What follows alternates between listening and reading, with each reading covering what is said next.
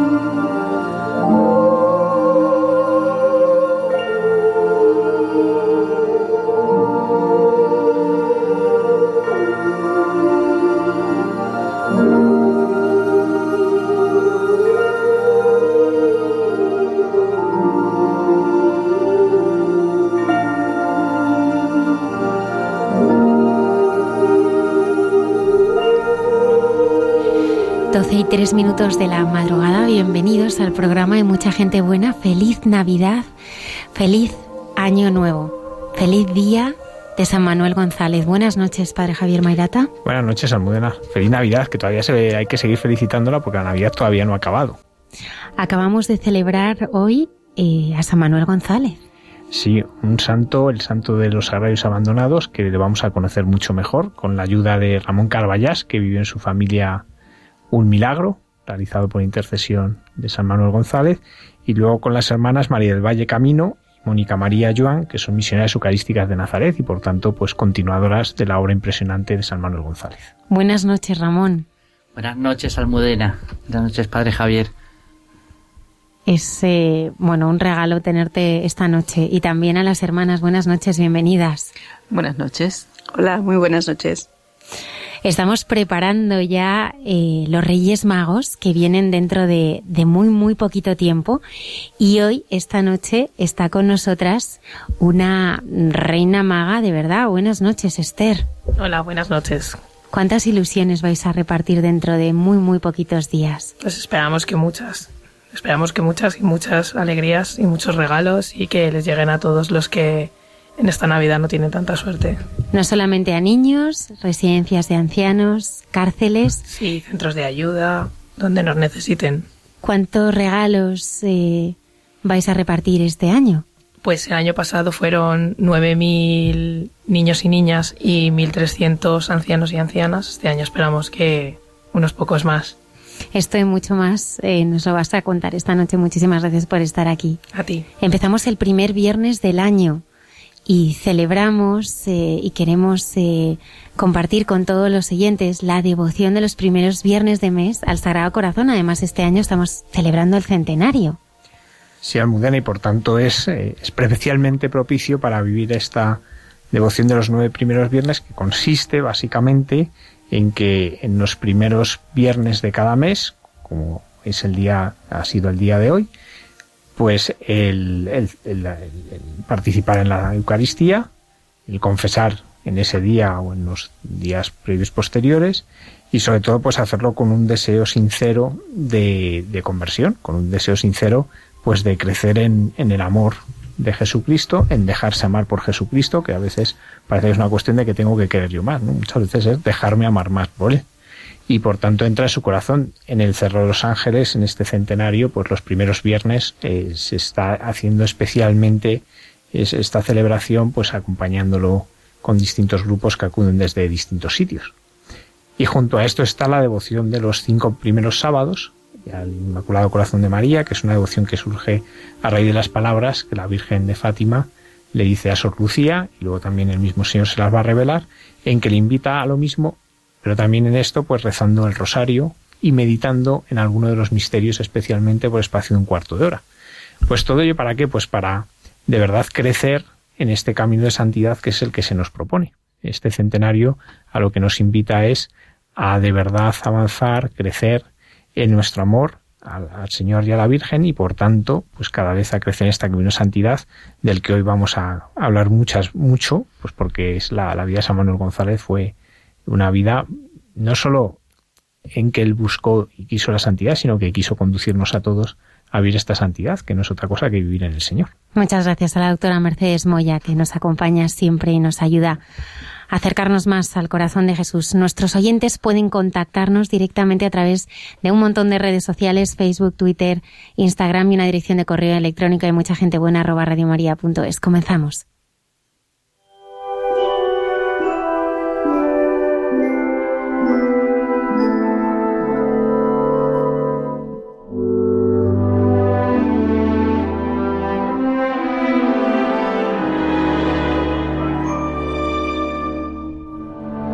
Yourself a merry little Christmas. Let your heart be light. From now on, our troubles will be out of sight.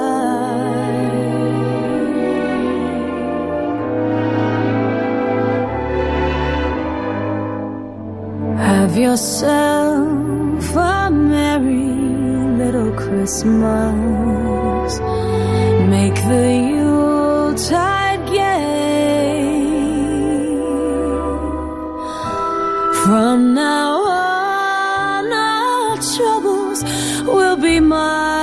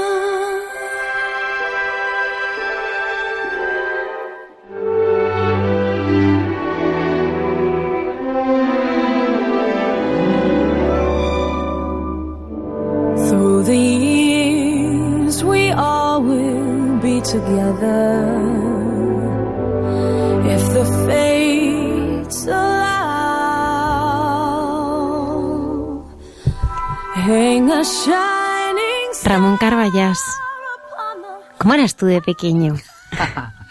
Bueno, yo creo que era un niño normal. Tuve la suerte de nacer en una familia pues muy unida.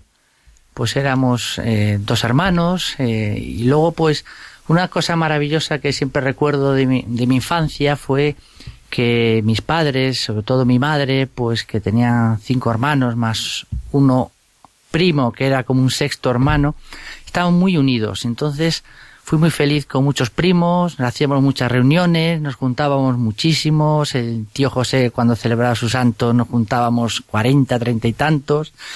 Y, y creo que fui un niño esencialmente feliz. Me eduqué en un colegio de los jesuitas, allí en Vigo, yo soy gallego, y, y tuve pues la ocasión y el disfrute de tener una infancia pues sin problemas, feliz. En casa teníamos un sentimiento religioso, no profundo ni intenso, pero sí convivencia, íbamos a misa, y luego estar en un colegio religioso como es de los jesuitas, pues eso imprime carácter. Y pues yo creo que tuve una, una infancia muy feliz y muy de familia, que es una de las cosas que, que llevo aquí dentro y que, que me encanta y que quiero inculcar a mis hijos y ahora con mis sobrinos y mis cuñados. Intentamos fomentar mucho. Creo que la esencia de vivir en familia, muchos eventos, muchas cosas y ser felices, incluso tener toda la vida religiosa y vivirla en casa, pues ayuda mucho y marca. Ramón, háblame de tu madre. Ay, mi madre. María del Carmen, Mari, como la llamamos, la tía Mari, como le llamaban mis primos. Pues mi madre era una persona, pues, pues mm, preciosa, bellísima en cuanto a su corazón. Era una persona, pues, inteligente, que tenía ideas claras, que sabía muy bien cómo enfocar la vida, muy práctica. Y, y bueno, pues mi madre, pues, es una persona que, aparte de como madre y todos como madre siempre tenemos a nuestra madre como alguien especial, pues le pasaron cosas que han marcado mucho la vida de en mi familia, a mí y a mi familia y a muchos próximos. Cuéntanos, Ramón, porque sé que vivisteis una experiencia muy, muy fuerte. Fíjate, hace 10 años, estamos hablando de diciembre de 2008, cuando pasó todo aquello. Fue el verano aquel de, de 2008 mis padres, eh, que, que, éramos de Vigo todos, como yo decía, yo me vine a estudiar aquí a Madrid, seguí con los jesuitas, estudiando en la carrera, y, y mis padres seguían en Vigo, pero hacía ya unos, unos, estamos hablando de 2008, pues habían venido a Vigo a vivir ya, a Madrid, perdón, a vivir, mi padre y mi madre, mi, madre, mi hermana había fallecido, y entonces, bueno, pues los nietos aquí en Madrid, ellos allí en Vigo, pues se vienen para Madrid a disfrutar. Y aquel verano de 2008, pues mi madre tiene un problema en la boca y le detectan eh, unas úlceras, algo en la boca, le quitan unas piezas dentales que no terminan de cicatrizar. Volvemos del verano, de estar allí en Vigo, en Playa América, que es donde pasábamos el verano, y que nos encontramos que vamos a un médico, un dentista, otro estematólogo y dice esto tiene mala pinta, no termina de cerrar, la encía está, está mal, algo pasa, vamos a hacer una biopsia. Y bueno, pues le traen un trocito de la encía y hacen una primera biopsia y hacia finales de octubre pues nos dan una muy triste noticia. Eh, la biopsia le reflejaba que había unos índices tumorales que reflejaba que podía tener un problema de, de algo de cáncer, algo tumoral, que nos fuéramos inmediatamente pues al hospital de la princesa, que nos vieran y que teníamos que seriamente meternos en un análisis y diagnóstico más en profundidad porque tenía mala pinta todo aquello.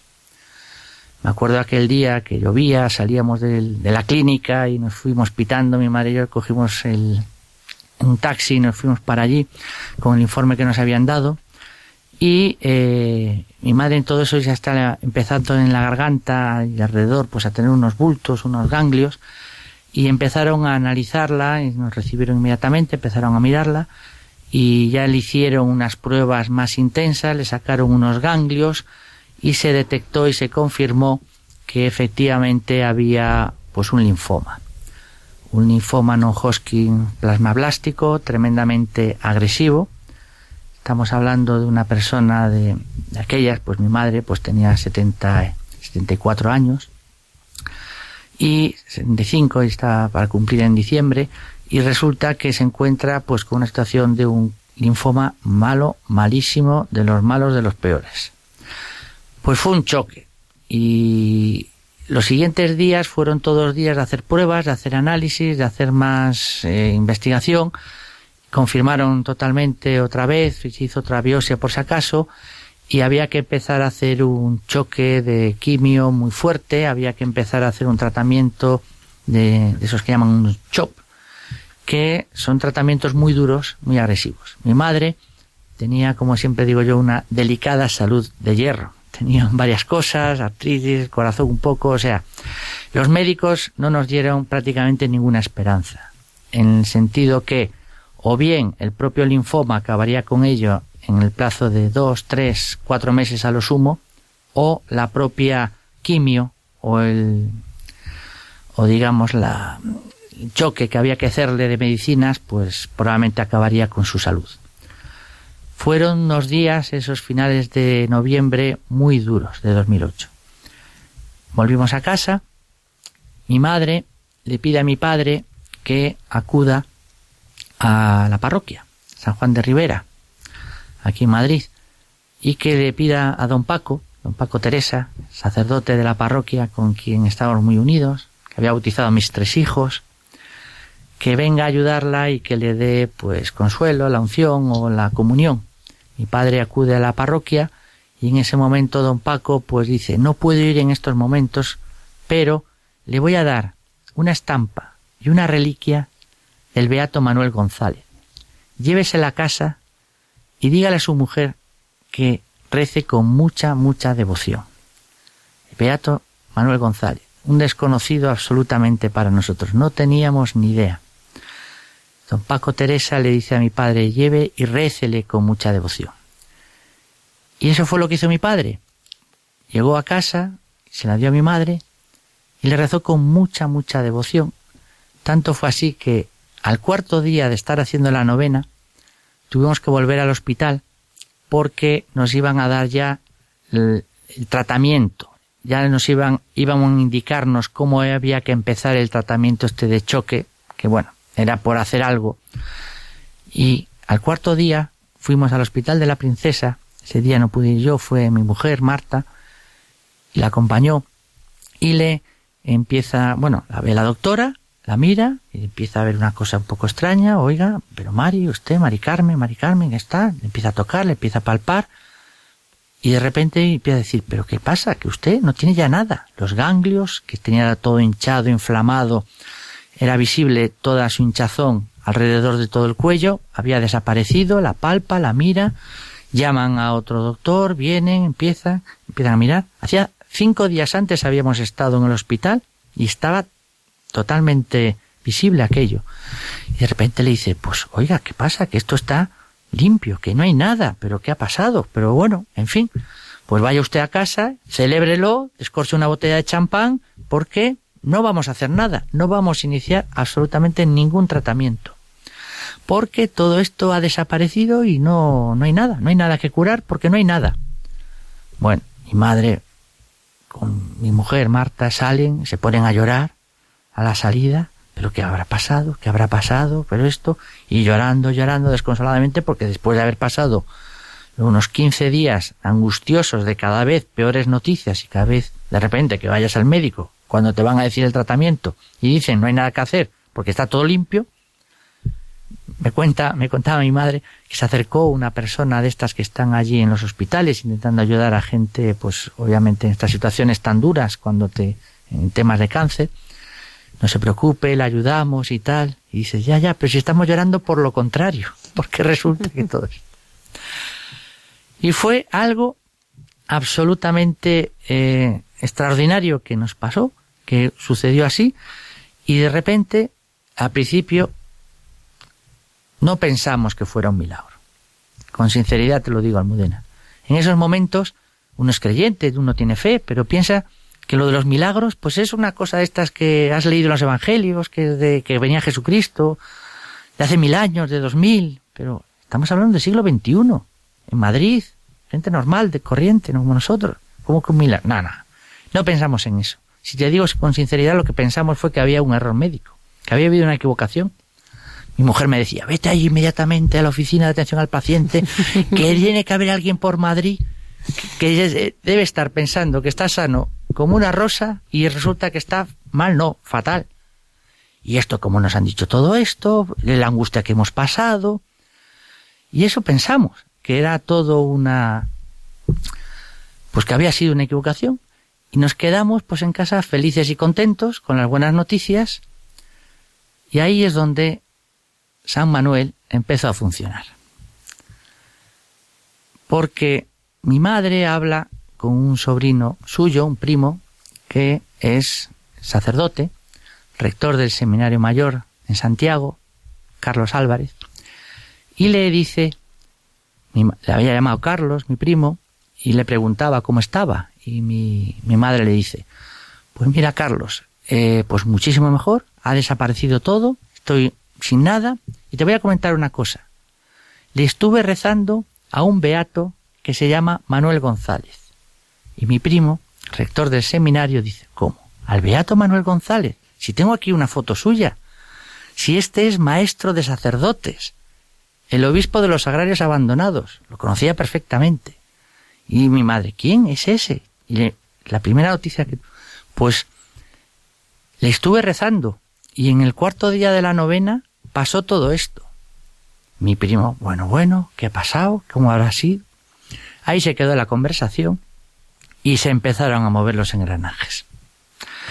Mi primo habló con un amigo suyo, obispo, se lo comentó, pues este comentó y no sé cómo a través de él llegó a las hermanas misioneras eucarísticas de Nazaret, la orden fundada por San Manuel, y al cabo de un mes, mes y pico, aparecieron dos hermanas en nuestras casas, en la de mi madre y la mía, y nos dicen, tenemos que investigar esto, tenemos que analizarlo con más profundidad, porque esto que ha podido pasar, seguro que puede ser un milagro que lleve a nuestro querido don Manuel a los altares. Y de repente nos miramos. ¿Pero cómo? Que esto puede ser un milagro. Que sí, que sí, que aquí hay que ponernos manos a la obra. La hermana Ana María Palacios y la hermana María del Pilar Brieva, aquí en Madrid. Y nosotros que empiezas a mirar. Y mi madre, como te decía, lo vio clarísimo ese día. A por todas. A ponernos a ello. ¿Y qué hicimos? Pues lo que tenemos que hacer. Empezar primero a recabar las pruebas, los documentos médicos que pudieran justificar que había habido, primero, una enfermedad tan grave como esta y dos, que había desaparecido. No fue fácil, porque en el hospital, la verdad, yo creo que con prudencia los médicos también, pues no quieren, en fin, cosas de estas que te han dado unos un, decían, estos igual vienen aquí, nos quieren demandar a saber qué pasa y nos costó mucho, nos costó meses conseguir las pruebas y los documentos. Al final, también cosas de estas, me acuerdo un día mi madre yendo allí al hospital, a la secretaría de allí de la, de la planta de hematología, diciéndole, Concha, que yo necesito todo esto, porque quiero ver si esto es algo más, si puede haber algo más detrás coincidió que esta persona pues tenía sensibilidad religiosa, ¿cómo? Y no le dan las pruebas y tal. Rápidamente llamó estas cosas de contacto de secretaria a secretaria y nos dieron las pruebas y nos dieron todo el expediente médico de lo que había pasado. A mi madre le seguían haciendo un montón de pruebas y revisiones, incluso volvieron a mandar la, el bloque de parafina de la biopsia otra vez al Centro Nacional de Oncología pidiéndoles que revisaran y volvieran a hacer la biopsia, conociendo y sabiendo que había habido lo que llaman ellos una regresión espontánea. Porque lo más sorprendente de todo es que no habían dado el más mínimo tratamiento, ningún tratamiento alguno, ninguno, para poder curar. Y confirmaron en el Centro Nacional de Oncología que efectivamente el diagnóstico era así. Con todo esto montamos el expediente y allá se va la hermana Ana María Palacios con la hermana María Teresa a Roma, un verano, y también San Manuel volvió a funcionar, porque siendo agosto por la tarde consiguieron que la Organización de los Santos les mandara y les recibiera algún médico que vio, al ver todo el expediente, dijo, aquí puede haber causa. Y volvieron. Tú no sabes ese verano cómo fue en casa. Cuando de repente te dicen que eso que sueña que dices, un milagro, pero ¿cómo? Sí, de verdad, en casa, que puede ser. ¡Guau! Y en octubre empezamos, en 2009 se aperturó el proceso canónico ya aquí en el Arzobispado de Madrid, proceso solemne, fuerte, donde se aperturó, hubo que hacer muchas pruebas, una, he tenido la suerte también de vivir en primera persona todo el proceso como tal, y es muy riguroso, mm. muy no es tontería ni es rigurosísimo. rigurosísimo. La parte médica y la parte de también porque hay un tema fundamental. No solo es la curación, tiene que haber invocación, tiene que haber rezar con devoción pidiendo la intercesión. Y es tanto o más importante esto segundo como la curación en sí misma. Una curación sin más, solo aprendido del proceso, por lo cual hay una parte teológica en todo el desarrollo del proceso de canonización que es fundamental. Y hubo aquí testigos, mi madre tuvo que hacer 20.000 pruebas, 20.000 sitios, bueno, bueno, tuvo que hacer y mi madre se puso a tope a hacerlo. Una amiga nuestra, me acuerdo que un día le decíamos, pero ¿por qué en una señora ya de 75, 76 años, que ya tiene su vida, sus nietos, ya está al final, pasa esto? Me acuerdo que me dijo esta amiga nuestra, porque tu madre se ha puesto a trabajar para demostrar que esto fue un milagro.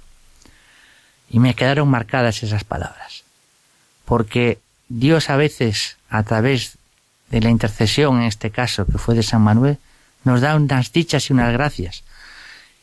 Pero para que tengan frutos a veces hay que ponerse a trabajar y hacer. Y mi madre se puso, fue una lección que me dio. Y bueno, y se consiguió, se cerró en mayo eh, de 2010 y se mandó todo el expediente a Roma.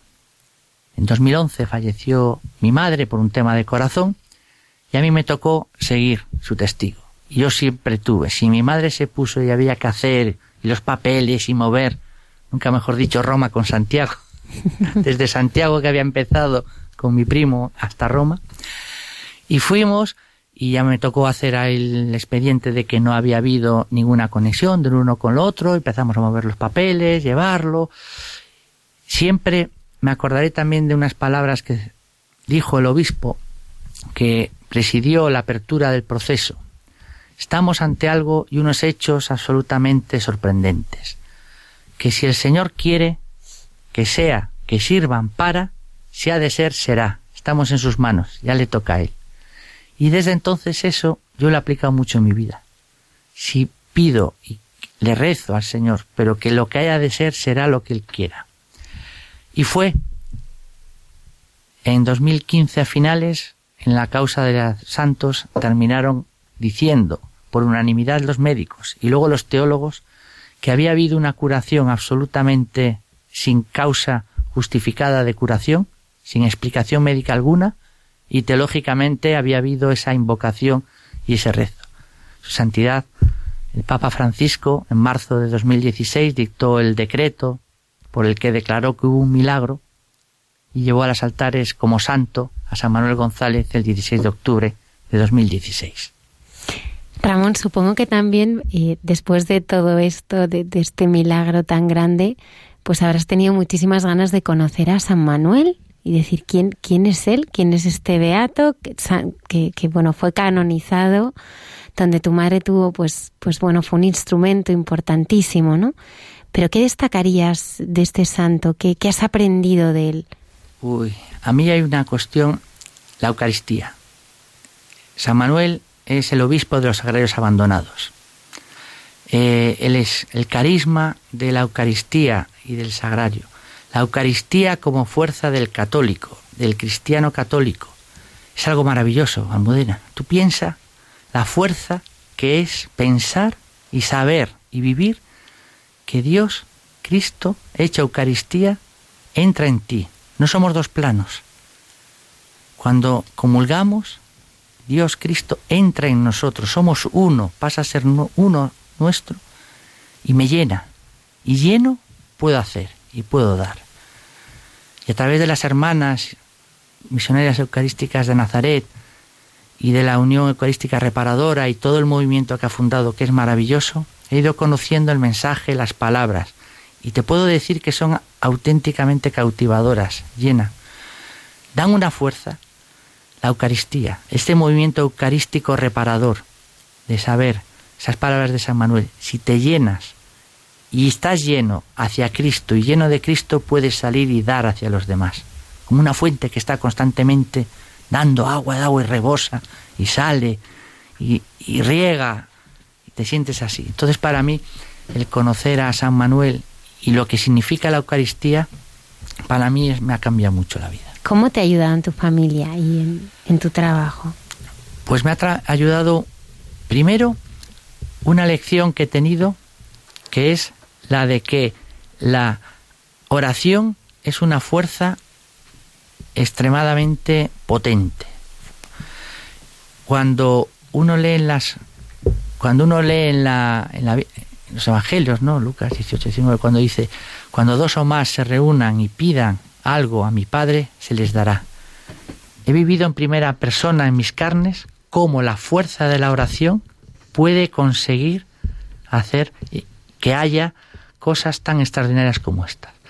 Entonces, lo primero, decir, ser y vivir en primera persona la fuerza de la oración, lo mucho que puede ayudar y reconfortar. Y además lo hemos vivido en familia, con mi mujer, con mis hijos, con mi primo, y esto se ha ido ampliando a un círculo de cuñados, de cuñadas, en fin, maravilloso compartirlo. Luego el pensar que la providencia de Dios que está allí y funciona. Tú tienes que rezar, pedir, aceptar lo que tenga que venir y deja que funcione y que vaya y ya verás como lo que venga será lo mejor para ti. Aunque muchas veces no sea lo que tú estés pidiendo. Pide. Eso cuesta, Ramón. Mucho, pero yo lo intento y os animo a que lo hagáis. Rezar y pedir, sobre todo por otros. Y no pidas algo concreto, simplemente pide por él.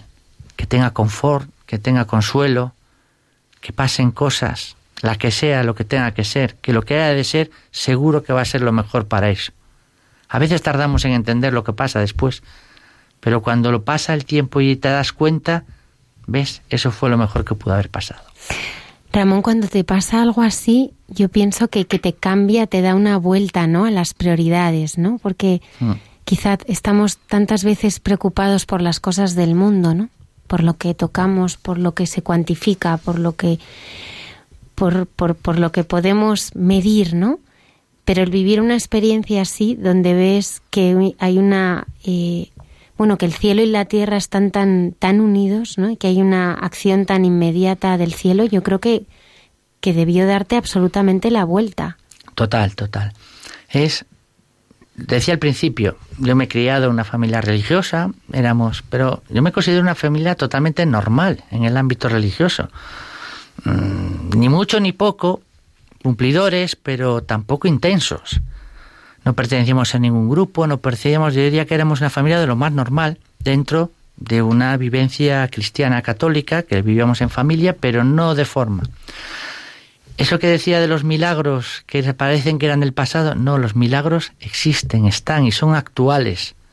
Aquí están y yo cuando lo ves y lo vives dices, esto es extraordinario. Y luego piensas y dices, ¿y todo para qué? ¿Por qué en esta familia hemos recibido este regalo? ¿Pero por qué? Para que nos lo quedemos, que nos lo guardemos con cuatro, un cajoncito con siete llaves, que lo abramos de vez en cuando en familia. ¡Ay, qué bonito, qué bien! No, no, de repente se te ve la luz y dices, es clarísimo, esto es para algo, para dar testimonio, para ayudar. Hay que contarlo, hay que decirlo, hay que animar, hay que trasladar todo esto para que la gente sepa de primera mano de gente normal y corriente, que la fuerza de la oración, que, que estas cosas, que Dios está con nosotros, que se junta y que viene, hay que dar testimonio. Y de repente te das cuenta cuando lo cuentas, lo dices, lo trasladas, en mi trabajo, con mis amigos, en reuniones, a la mínima oportunidad que yo tengo y que vea, tampoco quiero dar yo mucho la tabarra con esto, pero siento una necesidad de contar y decirlo, y ves que lanzas y es una semilla y a veces fructifica y esa otra persona ha recibido tu mensaje, lo aplica, lo hace con otro y empiezas a ver un efecto multiplicador maravilloso. Entonces te dices, San Manuel, ¿por qué fue todo esto? Porque tú querías, uno, que tu nombre y tu mensaje, que es maravilloso, que ahora escucharemos a las hermanas que nos lo cuenten de verdad, tiene un mensaje tan actual, tan bueno, tan gratificante, que sea conocido. Y eso pues eh, quieras que no, el que esté en los altares como santo, pues le da un poco más de visibilidad que no como hasta la fecha. Y segundo, toda la fuerza que me da el pensar la Eucaristía, que Dios entra en mí, que me llena y yo lleno con Él, puedo salir y dar, y quedando recibes mucho más, me imagino que os pasará, ¿verdad, Esther?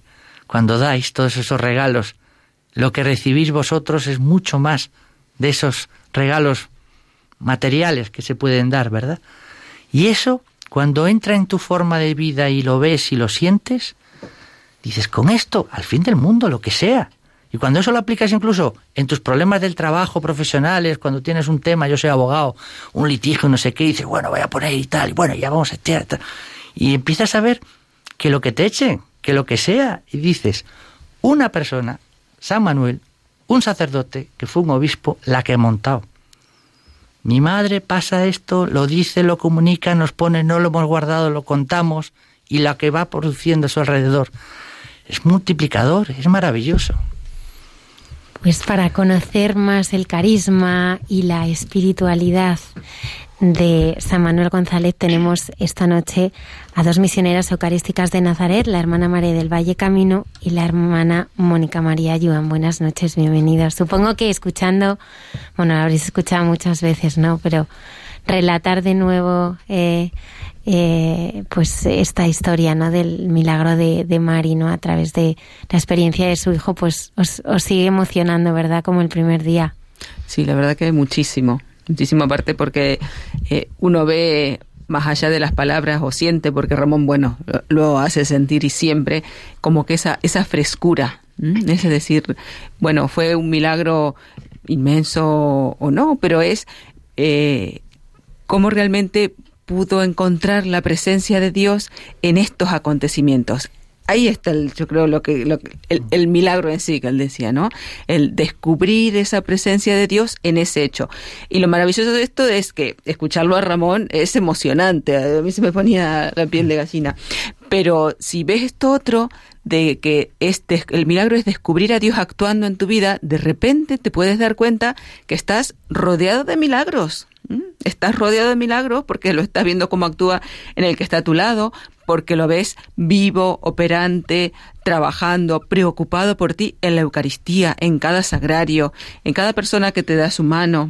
Como San Manuel hablaba mucho de, de, Dios presente en el sagrario y en el hermano. Entonces, cómo estamos rodeados de milagros. Qué hermoso descubrir este milagro que la, que la Iglesia diga aquí hay un milagro, este es, por eso eh, se puede canonizar a esta persona o beatificar, que antes hubo otro milagro más, para que esto nos lleve, nos ayude a dar un paso más en la comprensión de la acción de Dios y de su amor por nosotros a cada instante. Hermana Mónica María, eh, en la vida de los santos hay a veces como un punto de inflexión que es lo que marca un poco luego mucho del recorrido.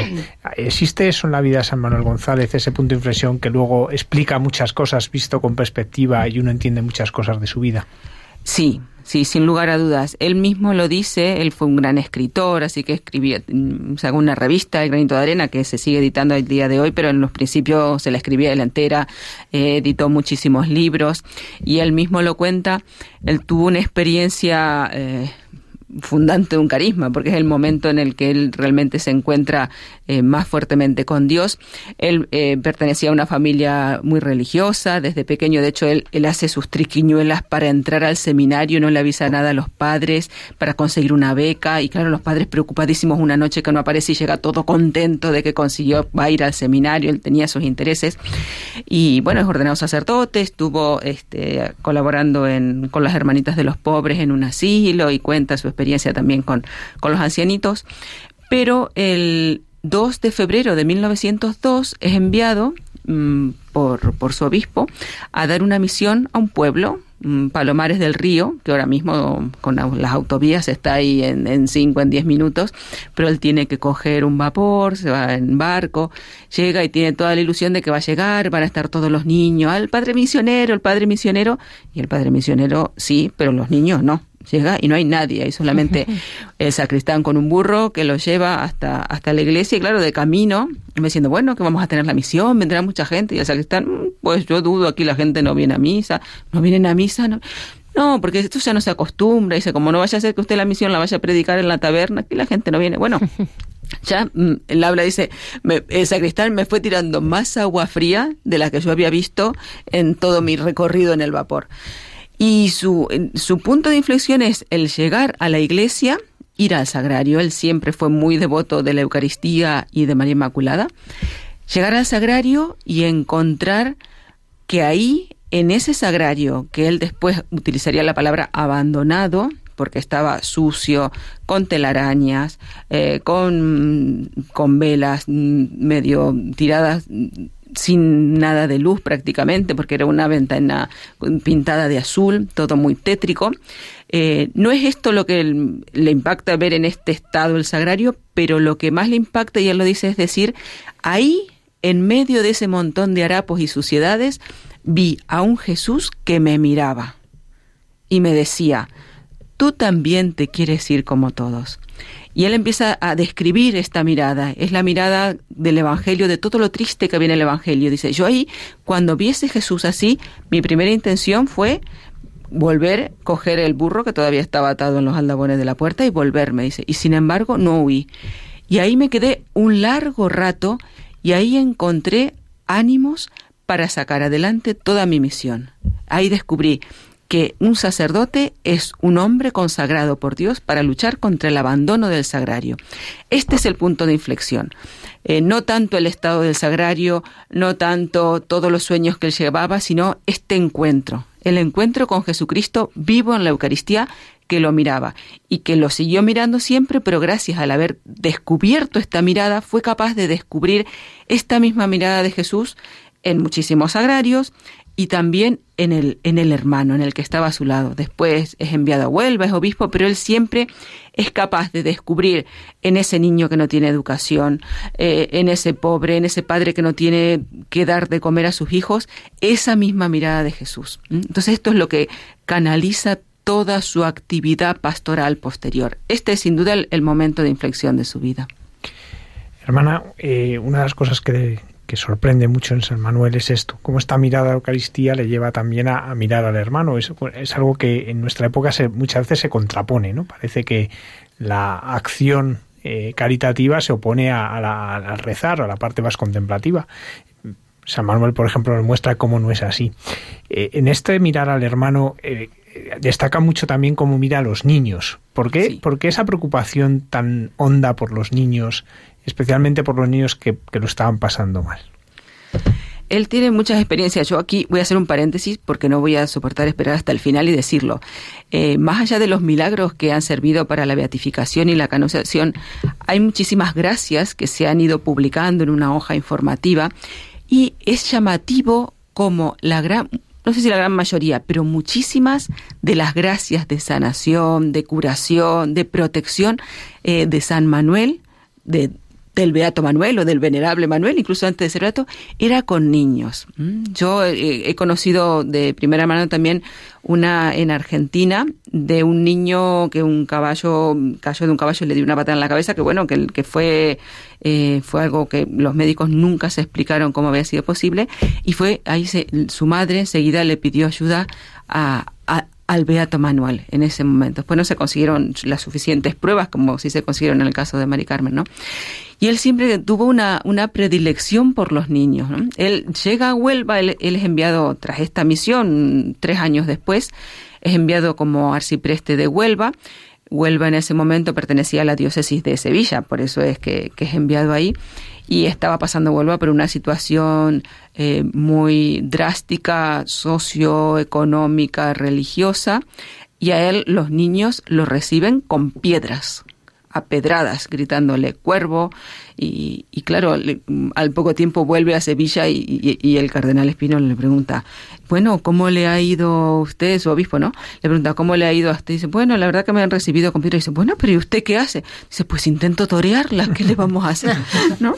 Y, y ahí empieza a preocuparse.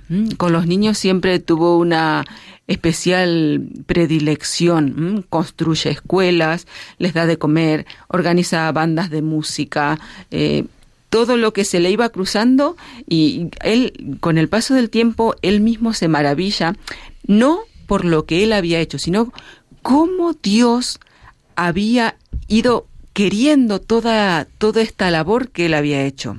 Cómo había sido posible juntar un montón de dinero para unas escuelas, que no, que no había forma de hacerlas, que no tenían dinero, más adelante haría un seminario, ya un poco más grande, no para niños, sino para jóvenes y para futuros sacerdotes, y estamos hablando de millones de pesetas a principios de siglo. ¿Y de dónde? Pues de Dios. Como él, él cuenta mucho de sus escritos, cómo a veces recibe y cómo valoraba los pequeños detalles. Gente que le mandaba una peseta por no haber comido un día, por ejemplo. Dice, esto es lo que hace realmente que el seminario se pueda construir.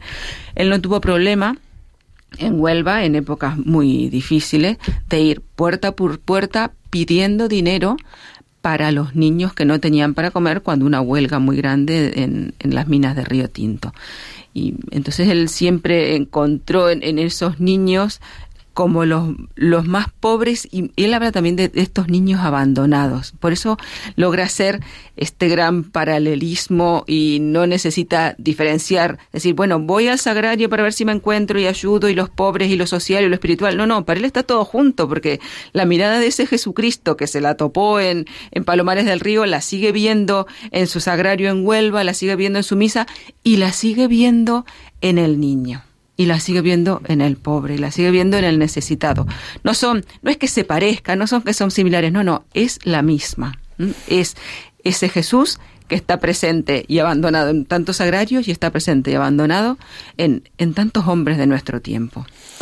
Hermana María del Valle, ¿qué destacarías de, de San Manuel? ¿Qué, ¿Qué, te ha cautivado, no? Porque, porque dar la vida dar la vida por el Señor, vosotros que como misioneras eucarísticas de Nazaret no solo seguís pues un, carisma, una inspiración, es que yo a veces lo, pienso, digo, es que, es que vosotros lo habéis dejado todo, lo habéis dejado todo, ¿no? En esta, en este mundo, ¿no? En este mundo en el que vivimos, ¿no? A mí siempre la vocación, pues me parece un, un milagro, ¿no? ¿Cómo ha sido tu experiencia? Me preguntabas qué me ha cautivado de, San Manuel González.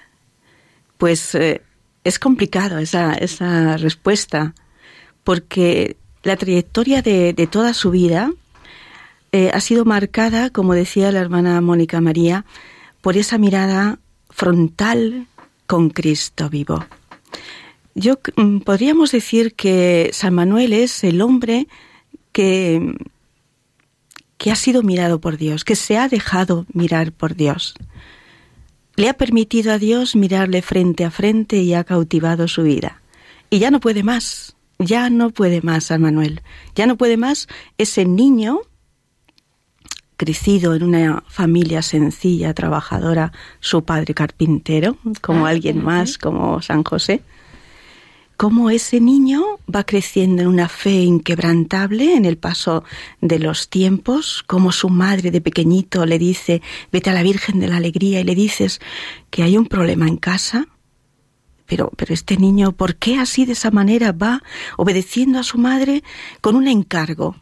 Esa pincelada de mediación de parte de su madre a la Virgen donde se acerca con sus hermanos y le dice a la Virgen de la Alegría, dice mi mamá que tiene un apuro.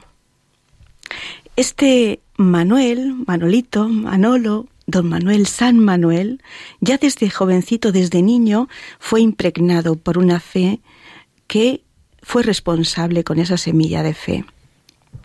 Reconozco que, que este hombre, vivo en su temperamento, alegre, audaz, creativo, ingenioso, empapado del amor y del sufrimiento y de la cruz.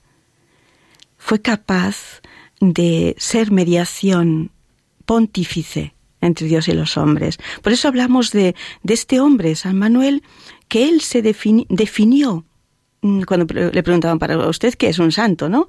Él definió que el santo es un hombre todo verdad. Y para mí San Manuel es un hombre todo verdad en su palabra, con una coherencia a pesar de las dificultades. Él no echó para atrás, no huyó. Un hombre todo verdad en su palabra, en su mirada, en su acción. Un hombre con coherencia. ¿Por qué? Porque se había encontrado frontalmente con la mirada de Cristo y transformó toda su vida. Ya no podía callarlo y por eso fundó tantas eh, obras eucarísticas, por eso dio tantos pasos, por eso no tuvo inconveniente en hablar con niños, adolescentes, jóvenes, con el mismo Papa que le llegó, le llegó a llamar eh, el Papa San Pío X, párroco mío, cuando supo de, sus aventuras eucaristizadoras, ¿no? A mí me, me cautiva esa actitud sencilla, humilde, de haberse dejado mirar y tocar por Cristo. Un hombre que se dejó cautivar. Estaba convencido y por eso era convincente. Y esto a mí personalmente me sigue interpelando desde la sencillez, porque eh, yo no sé, la hermana Mónica María, que, es conocedora muchísimo más que yo de, esta, digamos, eh, toda la, la, gama de la historia en sí, sobre todo su, su historia fotográfica, pero creo que no existe ninguna fotografía donde su semblante no tenga una leve o plácida sonrisa, porque era eh, su primera obra de caridad para con el prójimo era mostrar su rostro y ofrecer su sonrisa. Por eso a veces escribía el apostolado, apostolados menudos, los pequeñitos apostolados de la sonrisa, de dorar espaldas. Mm, un hombre vivo que utilizaba, empleaba todos los medios a su alcance. Y me interpela mi vida personal porque considero que nuestra sociedad está a veces algo distraída Necesitamos todos un zarandeo. Necesitamos permitir a Dios que, que nos toque. Necesitamos dar un voto de confianza a la acción de Dios en nuestra vida. Y San Manuel lo hizo. San Manuel lo hizo. Y el Señor hizo maravillas en los pequeños. Que eso quisiera yo también para mí. Hermana María del Valle, hablábamos de los momentos de, de cruz, ¿no? Porque yo también me voy dando cuenta, ¿no? En la vida, ¿no? Que no hay verdadero amor sin cruz y que la cruz, aunque a muchas veces nos cueste verlo, ¿no? Pues también es signo de predilección del Señor, ¿no? Porque es un momento de encuentro, un momento de, de identificarse también mucho con Él. En la vida de San Manuel, él se encontró momentos de, oscuridad, de cruz. Me gustaría que, que dentro de su humanidad, con la que tantos nos sentimos identificados, pues pudierais compartir con los oyentes aquellos momentos en los que, en los que él también pues tuvo, atravesó momentos de oscuridad, de duda, de cruz. Em, hay muchísimos episodios, como en la vida de cualquier persona. La cruz, que hay un matiz que es muy significativo en él, en sus escritos, en sus treinta y tantos libros que, que él escribió, ¿no?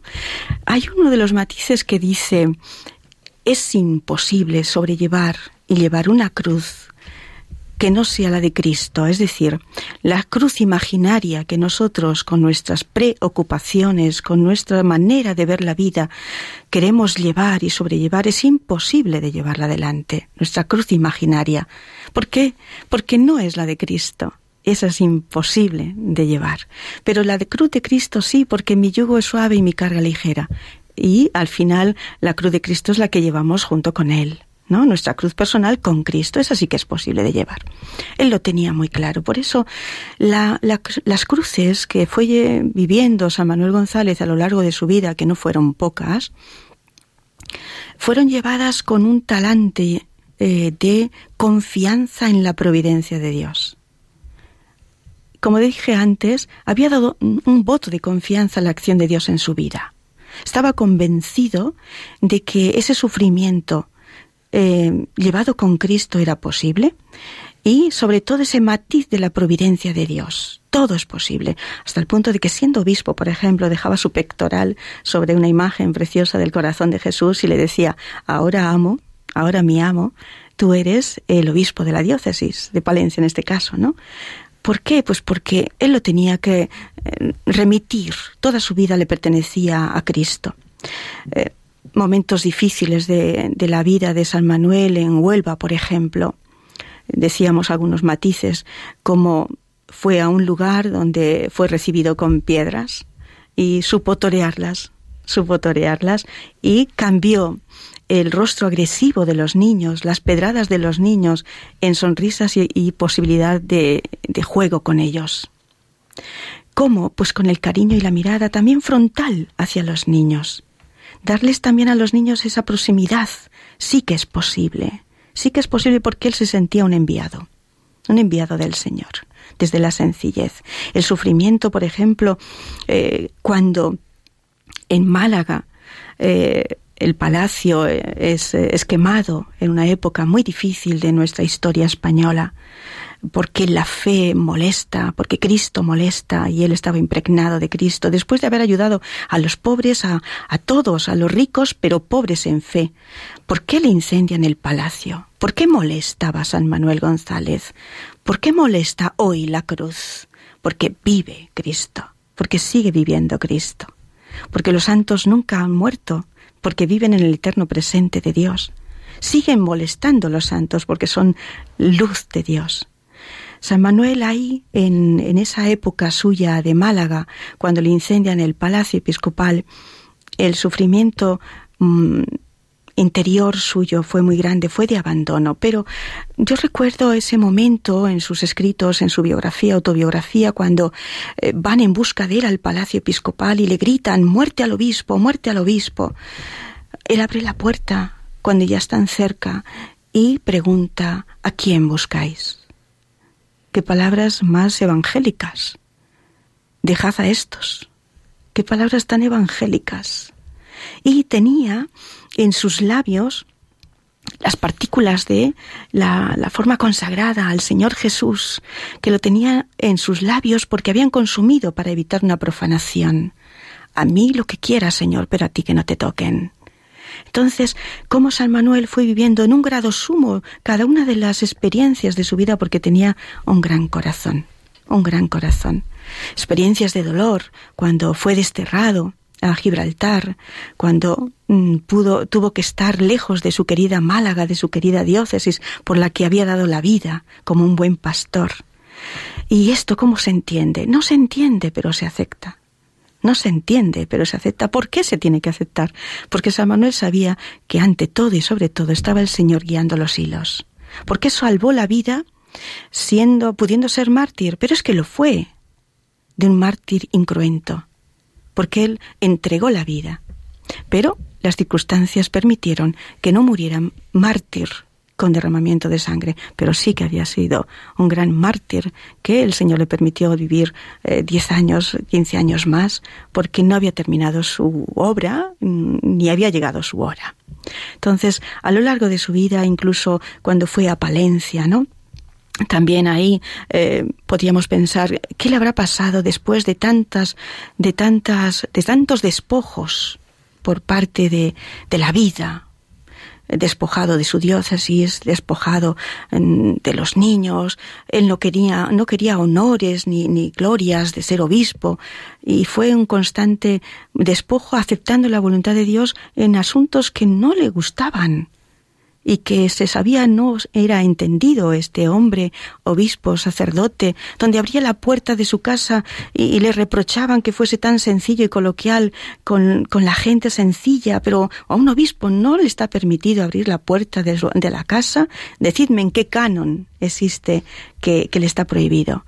Eh, incomprendido dentro incluso de la iglesia, incomprendido en la gente que él había alimentado y dejando, incluso ofreciendo su, su mismo vestuario para los pobres y los sencillos, incomprendido, y es que sabía que seguía las huellas del Maestro. Al final, el Santo y Cristo resucitado. Hermana, hermana Mónica María, antes hemos hablado de algunas de las muchas obras eucarísticas que hizo, como fue el granito de arena, otras son ustedes, ¿no? ¿Cómo, cómo surgen las misioneras eucarísticas de Nazaret y cómo surgen las Marías y los Juanes de los Sagrarios? Pues sí, es interesante eh, notar que las Marías surgen mucho antes que las misioneras eucarísticas de Nazaret, ahora que se habla tanto de, eh, de misión compartida, de familias carismáticas. Nosotros en realidad, las, nosotras misioneras eucarísticas no somos las originales, las primeras que hemos sido fundadas, sino que eh, tras esta experiencia que comentábamos anteriormente en 1902, eh, no es que a los tres días don Manuel empieza a fundar eh, grupos ni nada por el estilo.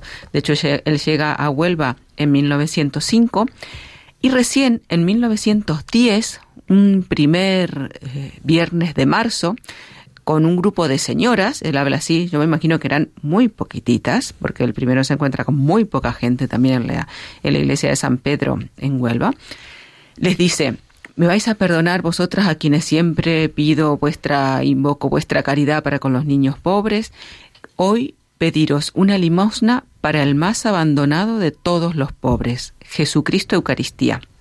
Y con estas palabras nacen las Marías de los Sagrarios, que son un grupo de mujeres que van a anunciar a sus hermanos, a las personas, a, los vecinos, él, habla mucho de los vecinos de, un pueblo, que Jesús está vivo y los está esperando en la Eucaristía. Que no está para eh, refregar nada en la cara, sino que está esperando, quiere amar. Él habla mucho de qué triste tiene que ser para Jesús tener el corazón repleto de amor y no tener a nadie a quien amar. ¿no? Entonces, la misión de estas Marías de los Sagrarios, él utiliza esta expresión porque él dice, me he dado cuenta que en el Calvario, por eso él habla de sagrarios calvarios. Dice, la situación es muy similar en muchos sagrarios y en muchos calvarios, porque que en el Calvario. Dice, y es más, a veces en los sagrarios hasta es desfavorable.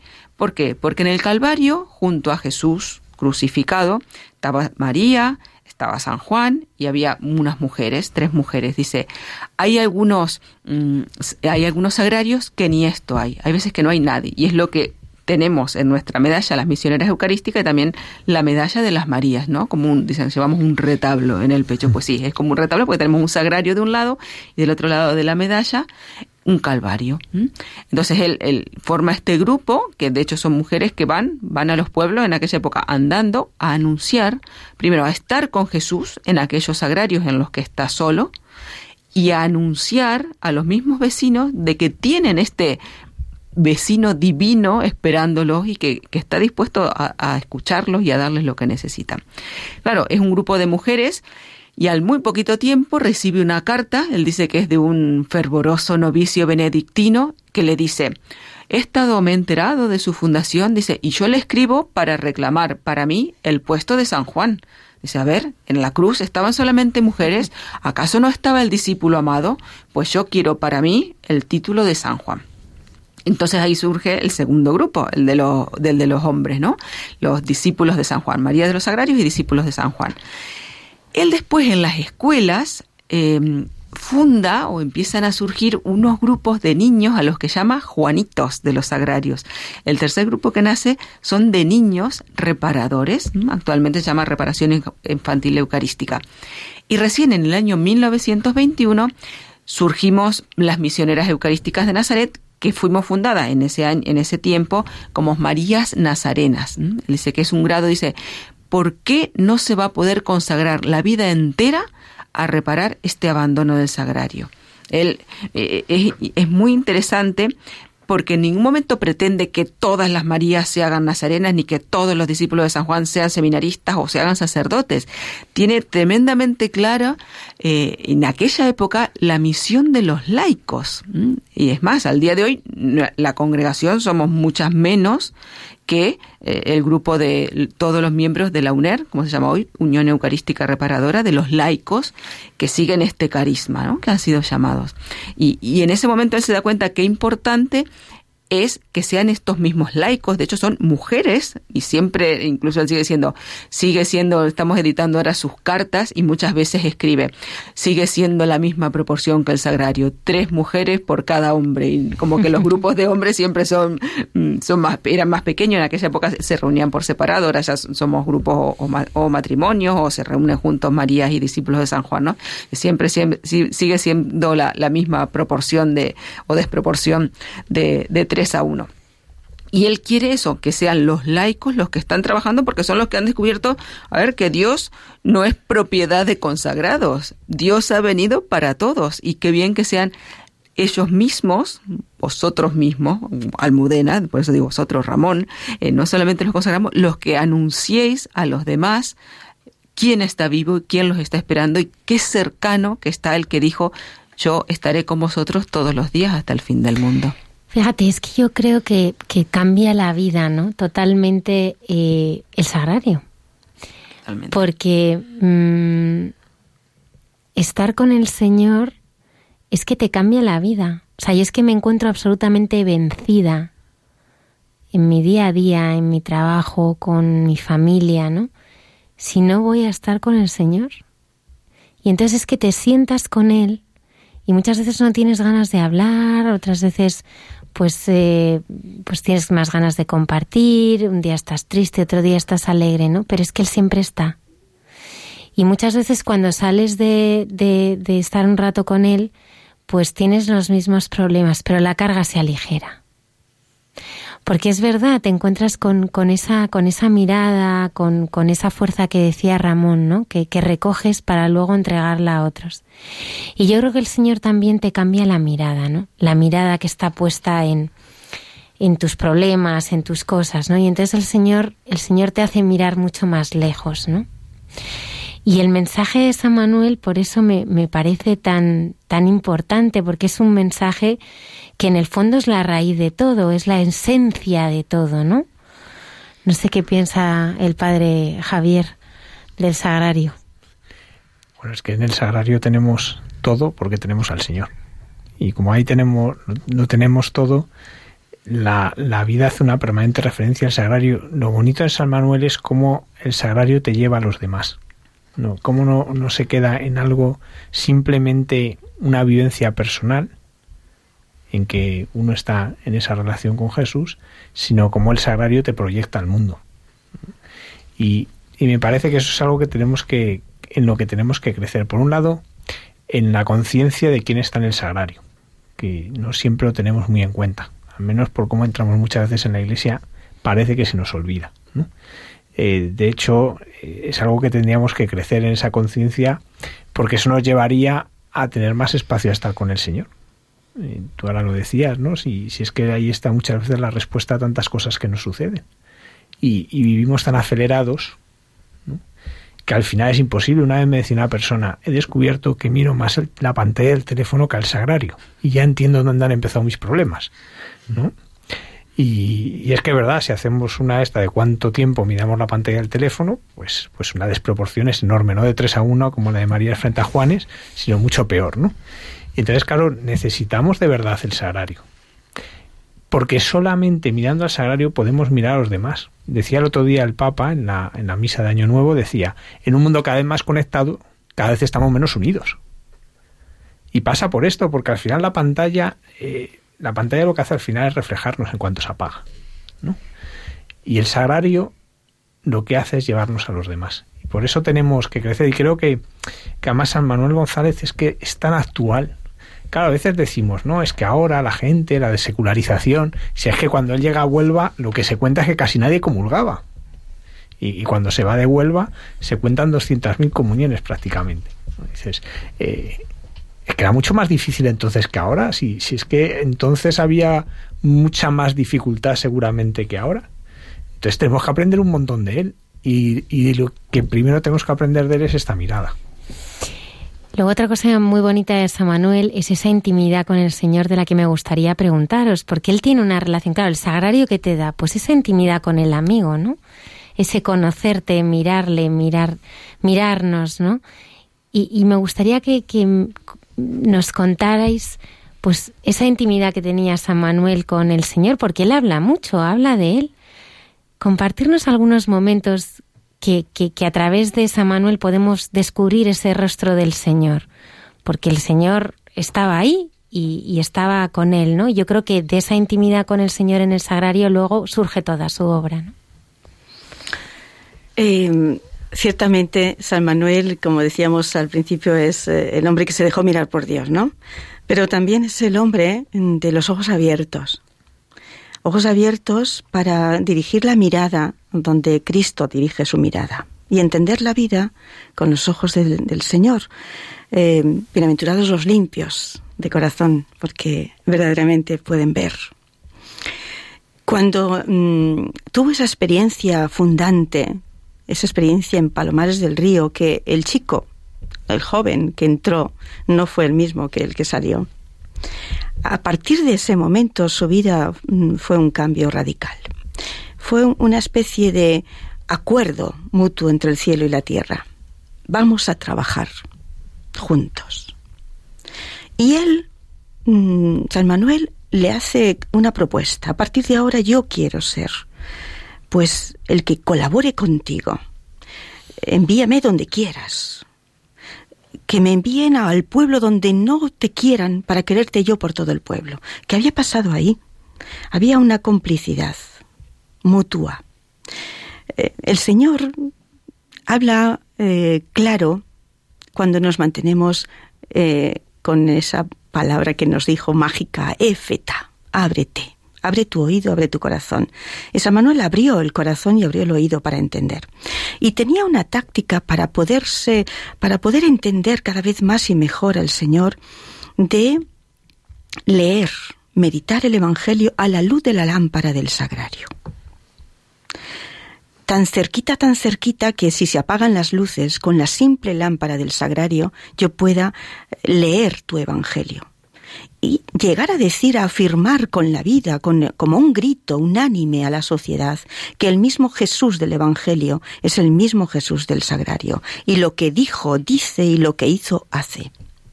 Estas afirmaciones tan taxativas, tan fuertes, tan convencidas, no las pudo decir cualquiera sin más escribió tantos libros. Según nos dicen las biografías, eh, es que todos están escritos a la luz de la lámpara. Es como aquel discípulo Juan que pone eh, su, su oído ante el corazón de Cristo, escucha los latidos y le va dictando el Señor, ¿no? Y incluso hay libros donde pone voz al Señor. Y libros dirigidos a los sacerdotes que como que le pone voz a este Señor Jesús sacramentado y le dice al sacerdote, hermano mío, ¿puedo seguir contando contigo? Te puse para que fueras mi voz que siempre hablara de mí, mis pies para que siempre hacia mí se dirigieran y hacia el hermano más necesitado, mi corazón. Y en un examen de final de, año, eh, en eso le hace esa evaluación. Te puse para qué esto, te puse para lo otro. ¿Puedo seguir contando contigo? Entonces, San Manuel en ese coloquio mutuo de roce continuo y constante, siempre con Jesús, fue creciendo por dentro.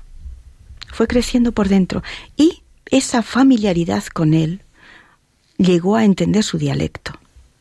Por eso sus escritos, hay que leer estos escritos como fueron escritos.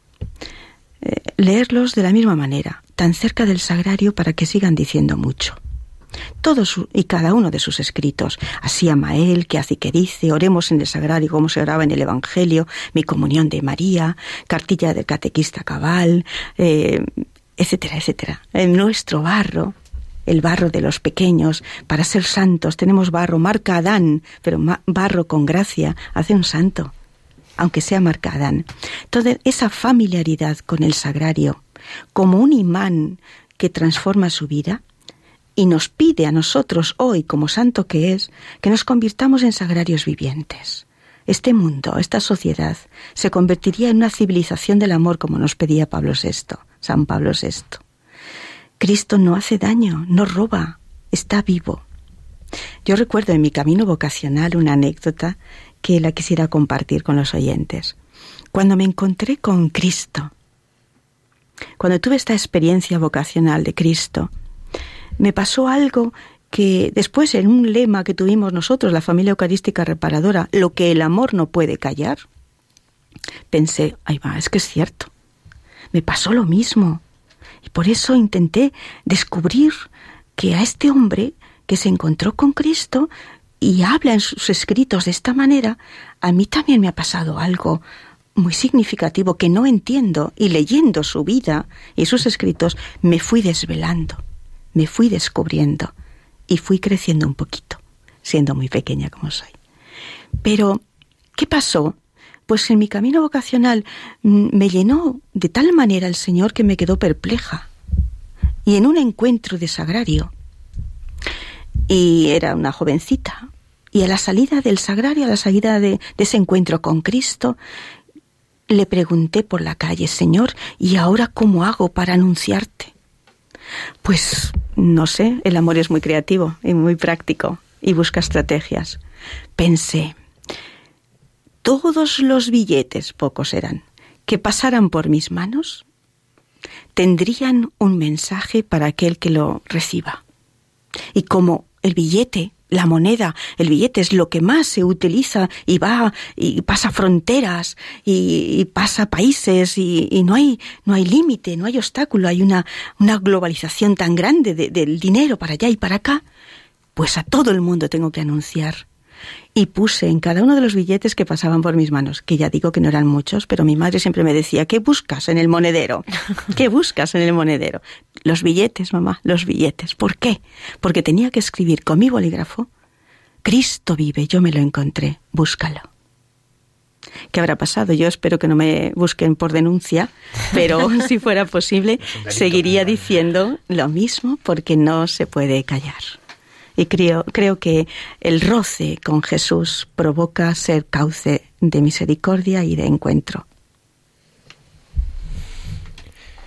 Hermanas, ha aparecido la palabra reparación tantas veces que ya no se puede ni contar, ¿no?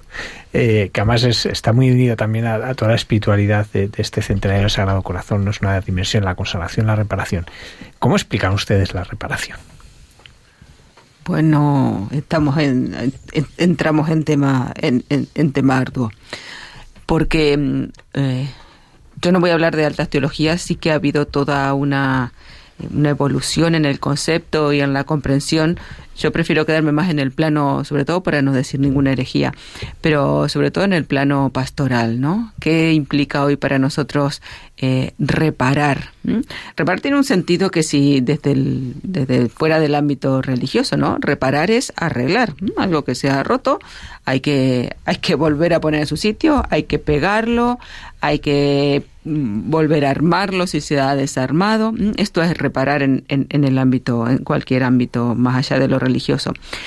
Y ocurre eh, que en el ámbito espiritual, religioso, pues está, puede estar pasando lo mismo, que eh, se ha roto el hombre, que se ha roto la relación del hombre con Dios, del hombre, la mujer, del ser humano con Dios.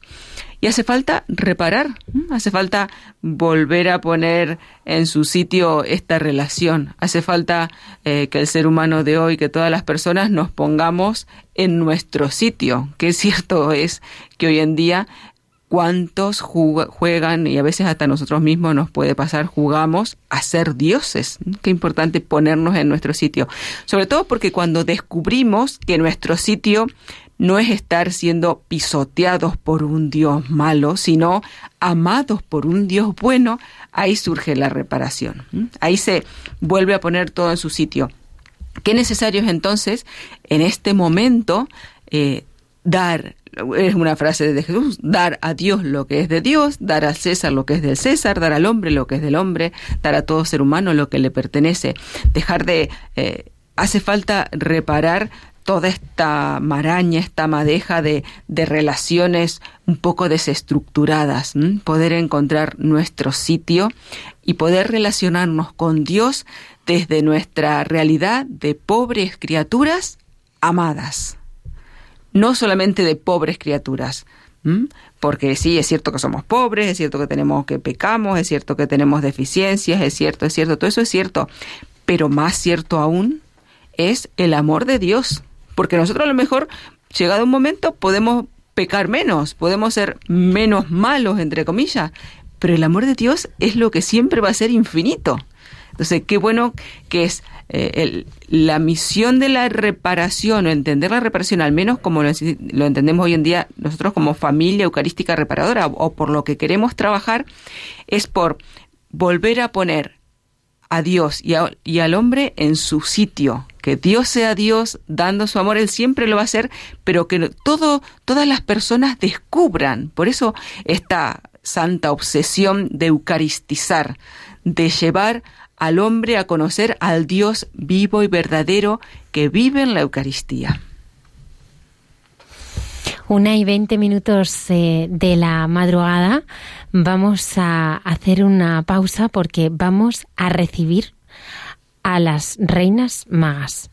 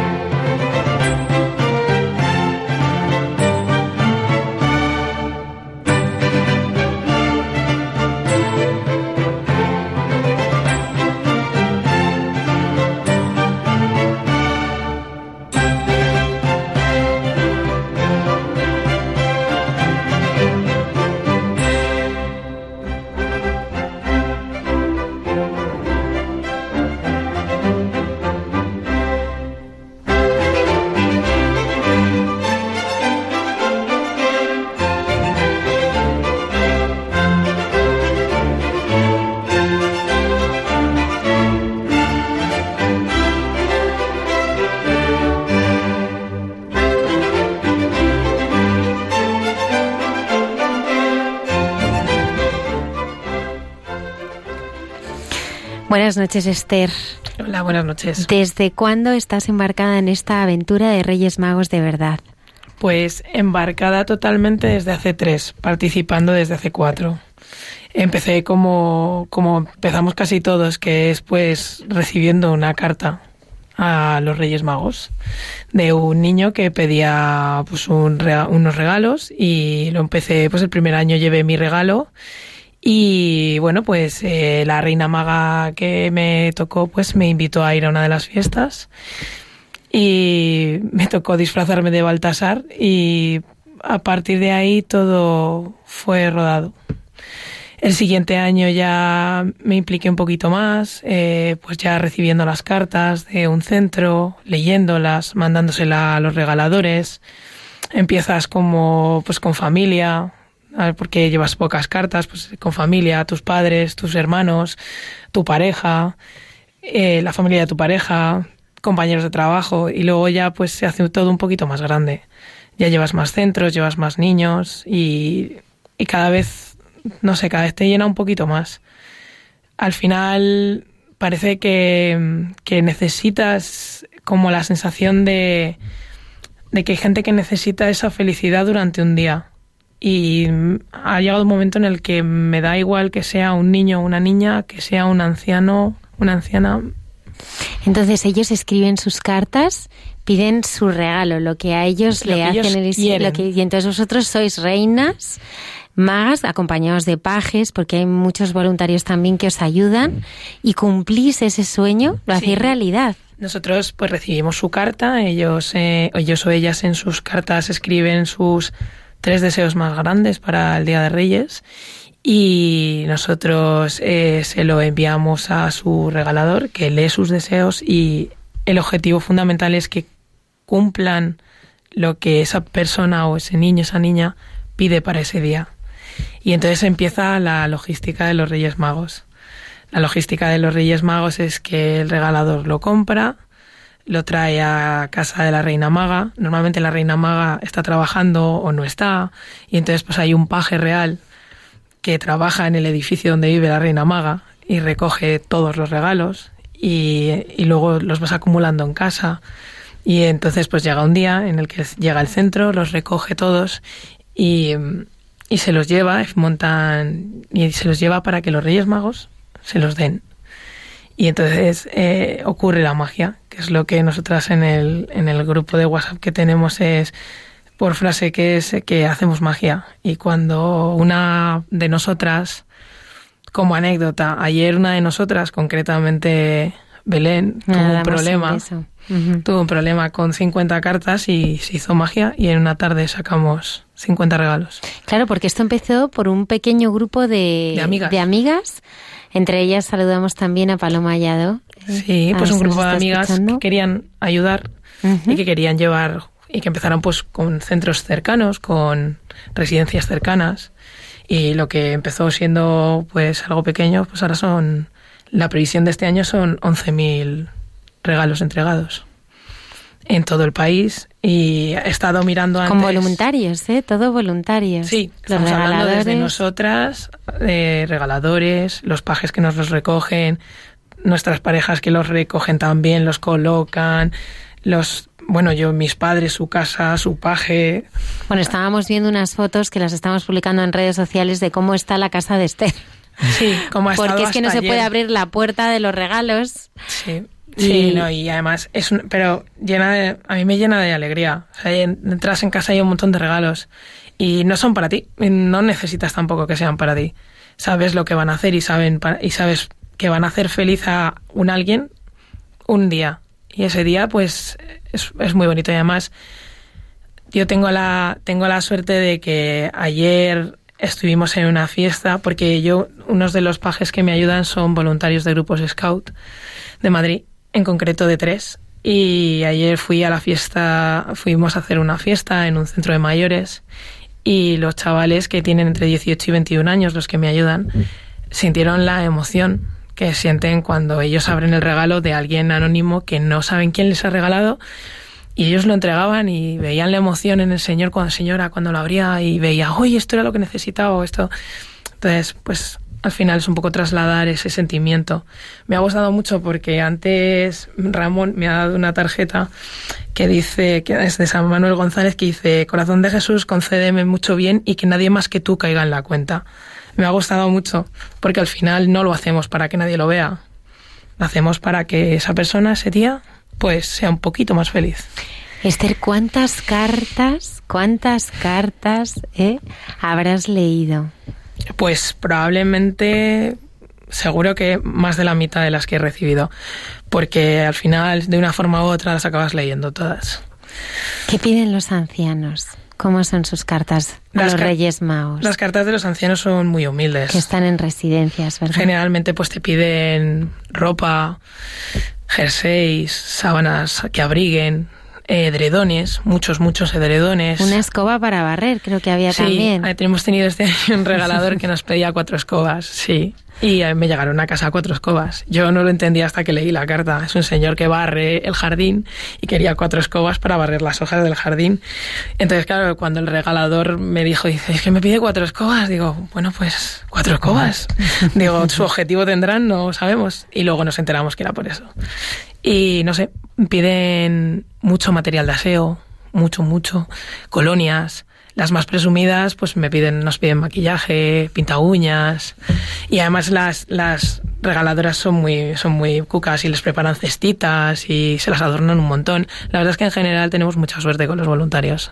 Mucha, claro, mucha porque suerte. todo hay que hacerlo con un amor infinito, porque en esa carta está depositado el que puedas acariciar el, el corazón de, de, una persona, ¿no? Lo que tú decías. Y al ¿no? revés. Y al revés. El regalador también porque mucho más de cuando lo que da. me hace gracia porque ellos cuando vienen a casa a traerte el regalo te dan las gracias dicen joder joder gracias por lo que hacéis y yo siempre pienso no si esto lo hacéis vosotros yo solo lo recojo lo acumulo en casa intento que mi gata no se lo coma y luego se lo llevo al, al centro o viene el centro a buscarlo entonces es súper bonito porque ellos nosotras casi todas lo hacemos porque, bueno, las que, ya, las que llevan un volumen infinito no les da tiempo, pero yo procuro hacerles como un crisma y siempre les pongo alguna frase bonita como para que como para llevarles a la reflexión de lo que implica lo que acaban de el, el proceso simplemente de recibir la carta, leerla, cumplir el deseo que esa persona quiere y en dármelo y entonces les devuelvo cuando se van les doy un sobrecito cerrado con una con una cartita en la que pone eh, pues el día de Reyes has hecho feliz a una persona. Pues, generalmente pues una frase que implique un poquito más de reflexión. Muy scout también como hacemos en los scouts. Y, y si les, les, les, sale una sonrisa les doy el sobre y sonríen. Y yo siempre pienso digo joder qué, qué gratis y qué fácil es esto con gente así así que en general es una pasada. Ellos te dan las gracias a ti y yo siempre pienso, si no, si es que esto es por vosotros, lo hacéis vosotros, yo solo lo guardo y lo llevo. Entonces, es muy... y engancha, y cada vez engancha más, y cada vez estás más emocionado y cada vez te gusta más. Y cada vez coges más centros para que haya más centros a los que podamos llegar. El año pasado fueron 9.000, este año la previsión son 11.000. Que además a mí lo que me sorprende también es que todo de manera como muy casera, ¿no? Porque sois todos voluntarios, eh, to, todo es, es, es, muy de casa, ¿no? O sea, no es una maquinaria, una logística, sino que todo es pues es, con amor, ¿no? Es muy a mano. Tú recibes las cartas del centro, las escaneas. Si el centro te las escanea, pues estupendo. Si no, las escaneas tú y uno a uno vas mandando el correo a cada persona. Te ha tocado fulanito que tiene tantos años, y uno a uno a los 400, con sus instrucciones y con todo. Sí, además es muy gratuito porque el regalador no ve la cara del que se lo regala normalmente. Es una, es una de las cosas que a ellos a veces a algunos les choca más, el decir, bueno, pero vamos a poder ver, pues, por suerte, por desgracia, cuando se habla, cuando se trata de niños, la protección de datos es, es vital.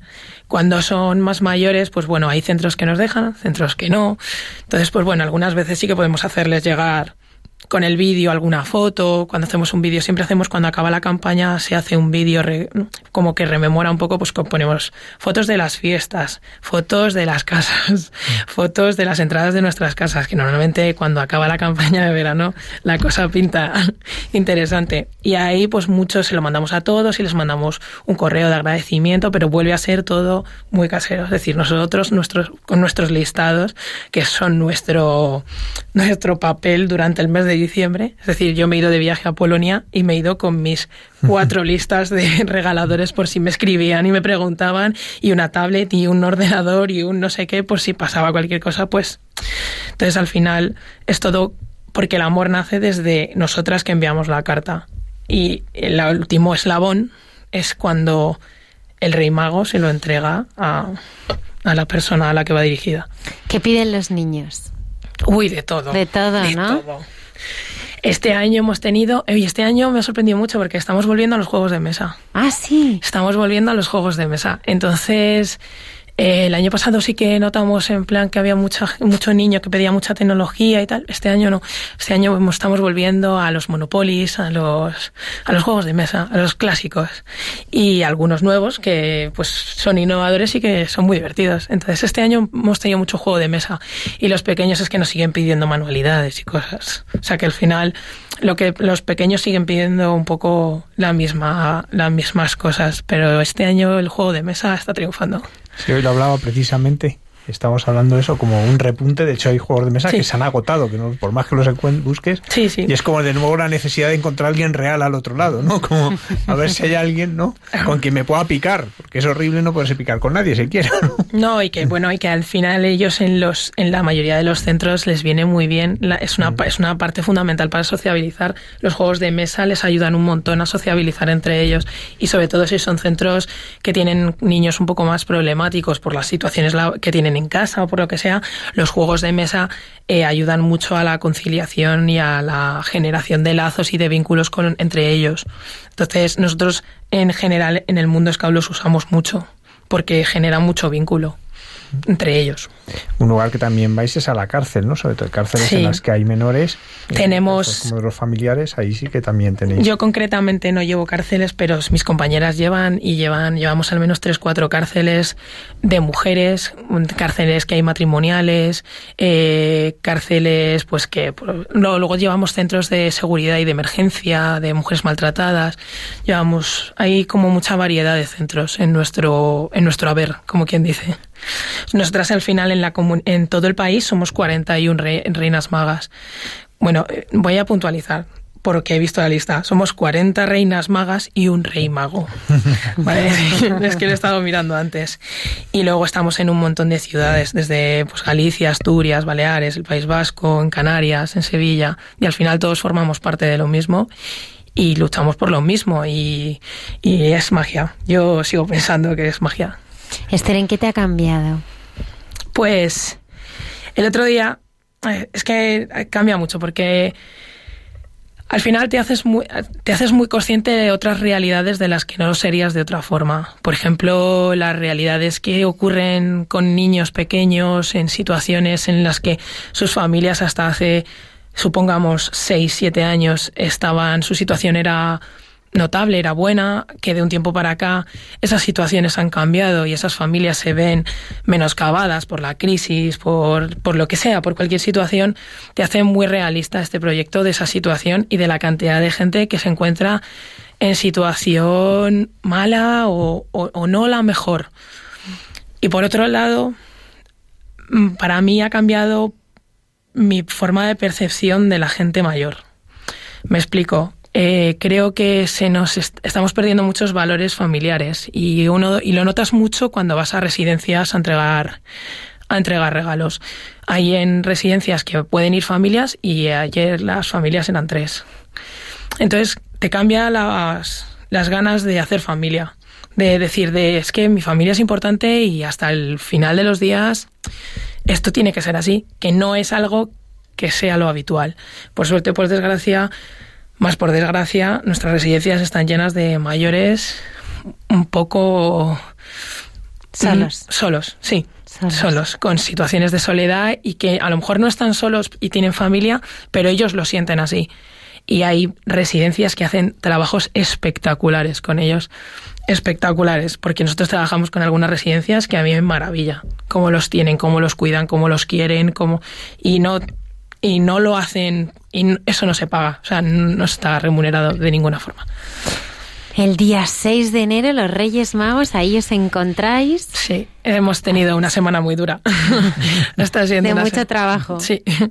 sí es casi después de verano, ¿verdad? Cuando empezáis a... Sí, las primeras reuniones son como en octubre para ver cuántas de nosotras seguimos en situaciones de poder abarcar esto, porque pues tienes que poder, porque luego los regaladores empiezan a llegar a las 7 de la mañana y hay algunos que a las 12 de la noche aparecen en la puerta de tu casa. Claro. Entonces hay que poder y, y, a mí, yo siempre lo digo, yo sin los porteros de mi casa y de casa de mis padres no podría hacerlo, porque es que no estoy en casa tanto tiempo como para que me puedan traer toda esa cantidad de regalos.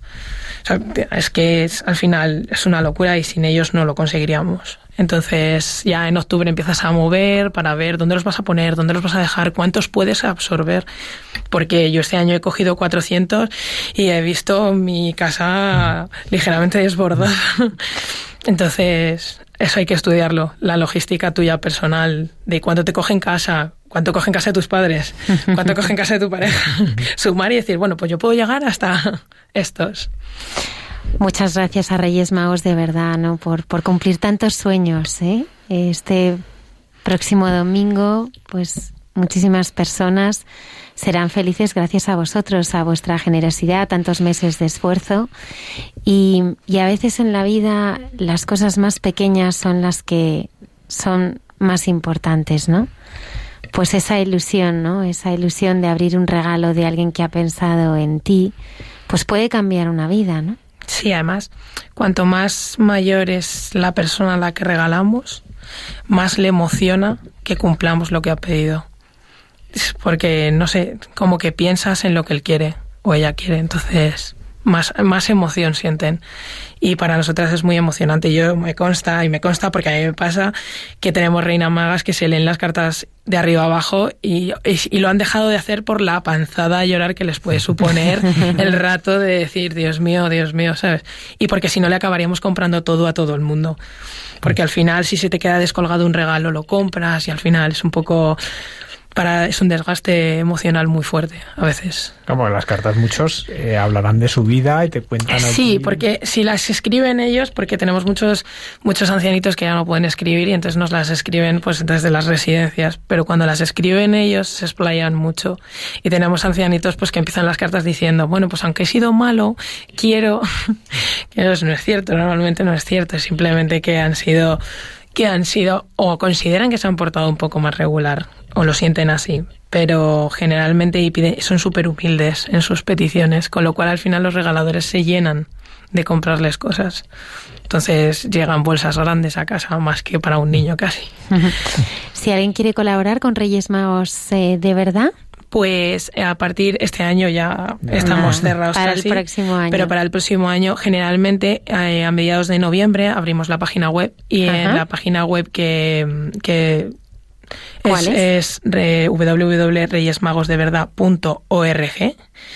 Eh, está la, el formulario de inscripción y se inscriben y eh, te puedes elegir por zona o por, o por Reina Maga si la conoces.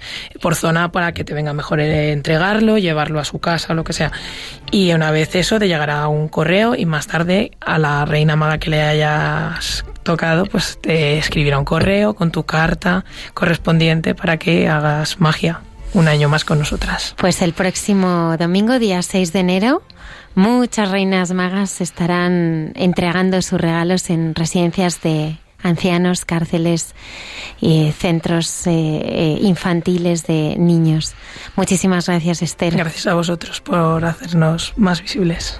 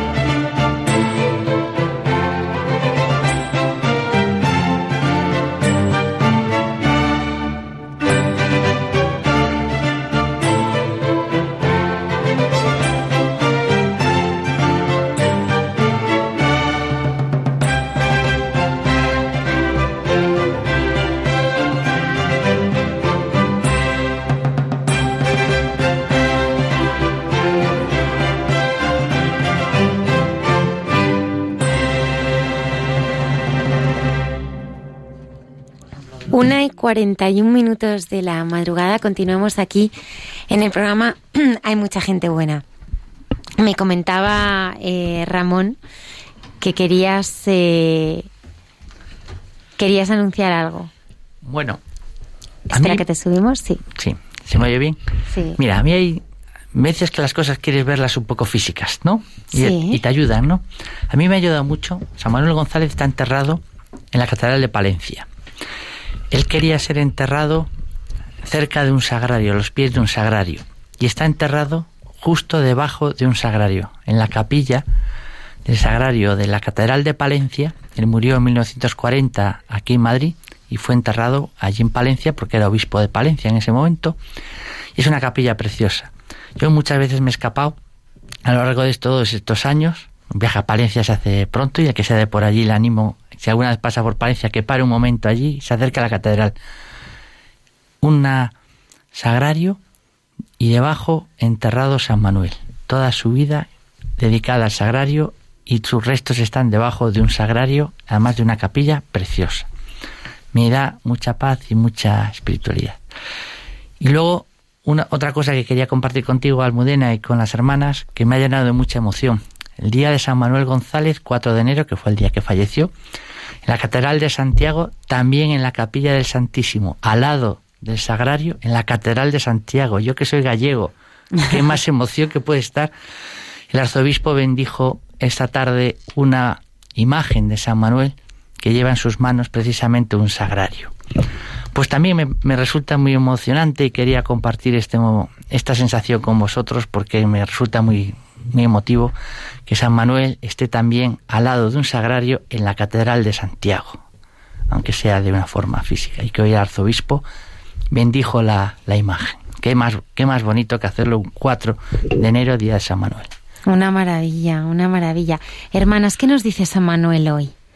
¿Qué nos está diciendo a pues a tantas personas que ahora mismo nos están escuchando? A veces pensamos que los santos están tan lejos, eh, son de otra época, mm, vivían cosas totalmente distintas a las que nosotros vivimos. Y yo conociendo a San Manuel esta noche digo, pero si pero si le podemos mm, le podemos tocar si es que te dan ganas de, montarte detrás del burrito eh, eh, con el que iba y iba recorriendo todos sus caminos y, y qué nos puede decir San Manuel hoy a nosotros Eh, ahora mismo estamos, eh, lo comenté por ahí en algún momento, editando sus cartas. Están, eh, tenemos sus escritos, sus libros, todo lo que él ha escrito en el granito de arena, pero hemos estado recopilando sus cartas, que ahora mismo son más de 1.700 las que tenemos y serán poquísimas, serán, yo antes decía un 20%, un 10%, seguro que no tenemos ni el 5% de todo lo que él ha escrito. Y comento esto de las cartas eh, porque ahí descubres a un hombre totalmente humano. Es, es maravilloso cuando hablábamos antes de las cruces que le ha tocado vivir. Él, por ejemplo, las cartas que escribe de, de Gibraltar, cuando él, cuando su destierro, cuando le incendian el palacio, él termina los dos, tres días en Gibraltar desterrado para que no lo maten.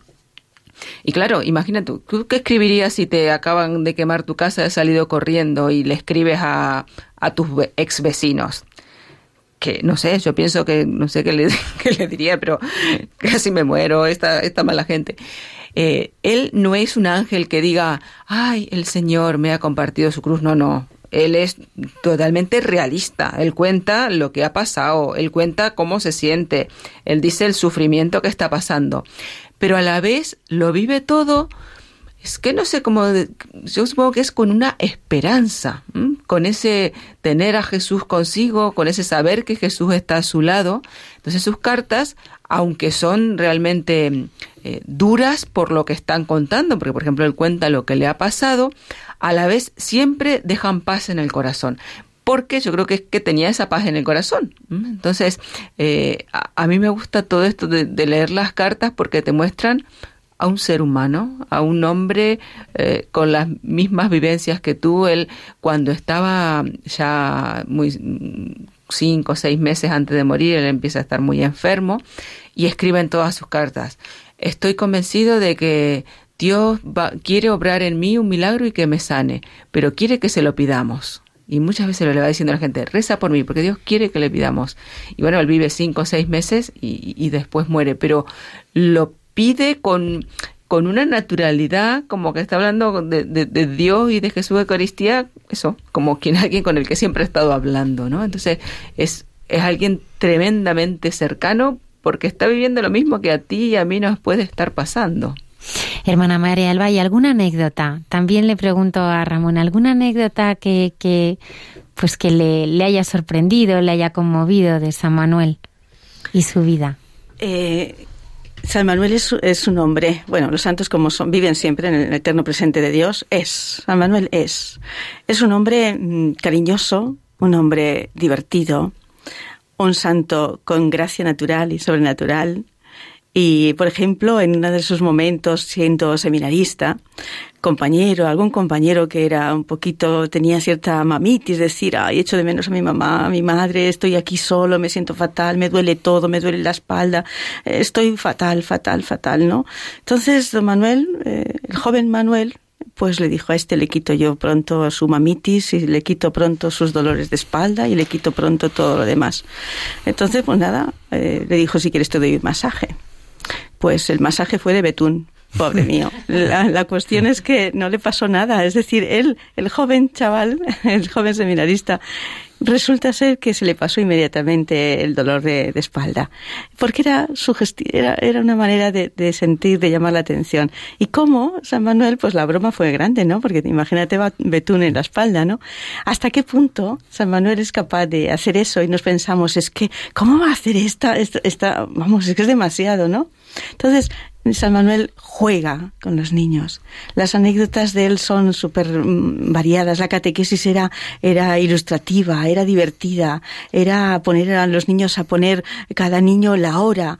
Uno hacía de la hora uno, la hora dos, la hora del ángelus, las doce, y jugaba con ellos. Todo era, pues, pues, una pedagogía también muy tomada de, de este santo San Juan Bosco porque era muy querido, muy, le quería muchísimo y tomaba mucho sus, sus anécdotas, porque era cercano a todos.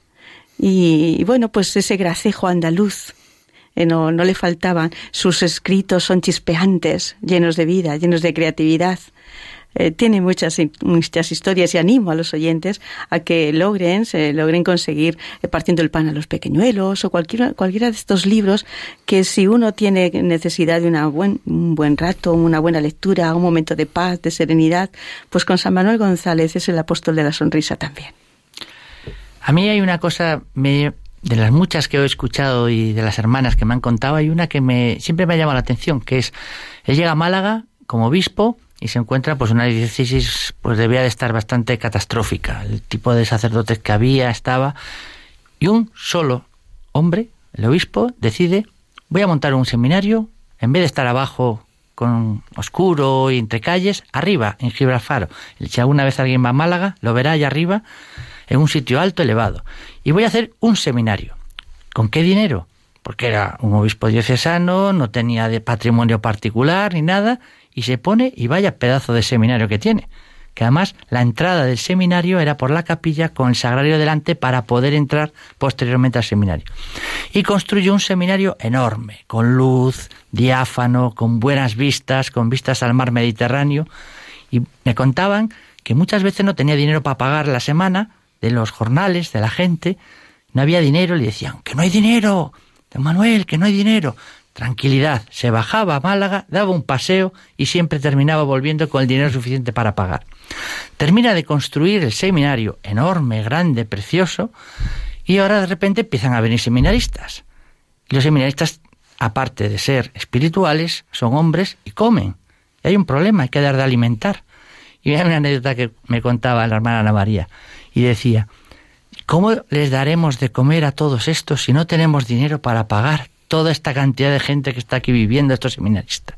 Y decía, si el Señor nos ha dado el dinero para construir la jaula, ¿no nos dará para el alpiste?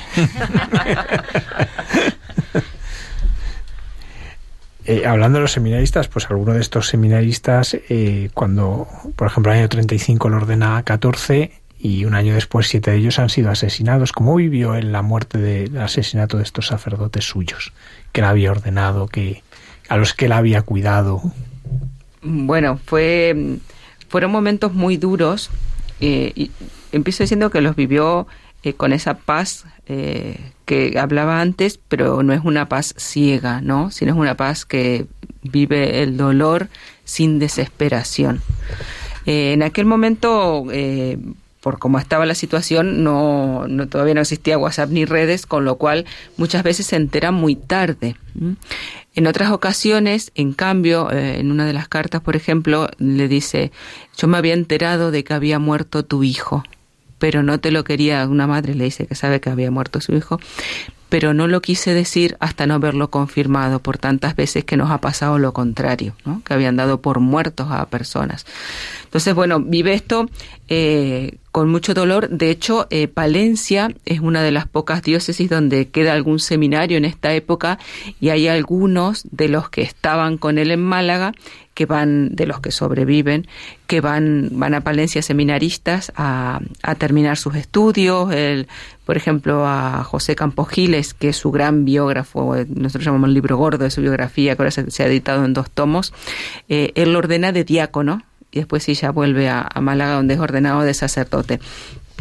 Entonces, claro, eh, imagínate eh, lo que contaba Ramón, esto del seminario, del alpista, imagínate lo que significaban estos pájaros, entiéndeme, en el sentido de eh, son vidas, son sus sacerdotes. Él eh, trabajó muchísimo, si por algo destacó, si por algo construyó el seminario, es pensando en sus sacerdotes. De hecho, él fundó también una rama que ahora está con la guerra desaparecida, está intentando resurgir, que eran los misioneros eucarísticos diocesanos que son sacerdotes diocesanos, pero que quieren eucaristizar, que se reúnen en, llamémosle comunidad, que se forman juntos.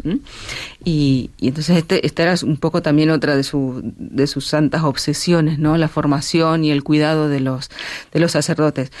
Con lo cual lo vivió con mucho dolor, con un dolor muy humano y a la vez eh, con una esperanza muy de cielo. Él muchas veces en sus cartas dice, eh, ¿Cómo me voy a lamentar de saber que tienes un mártir en tu familia? Te doy la enhorabuena, más allá del dolor que ambos estemos sintiendo. ¿Mm? Entonces, pues así, así lo vivía, con dolor humano y con fe. Con, con fe y él fue el que dijo, eh, sé que de nuestros queridos muertos solo nos separa el canto de una hostia consagrada porque del lado de acá estamos nosotros y del lado de ahí está, está Jesús Jesús Eucaristía vivo en el cielo. Pues eso mismo es lo que es lo que lo que él vivió en primera persona, el, el, el, saber que todos estos sacerdotes con los que había estado, los que había formado, con los que había trabajado, pues eh, ya no estaban físicamente junto a él, pero creía firmemente que ya estaban con él, que les había dado la razón de la existencia.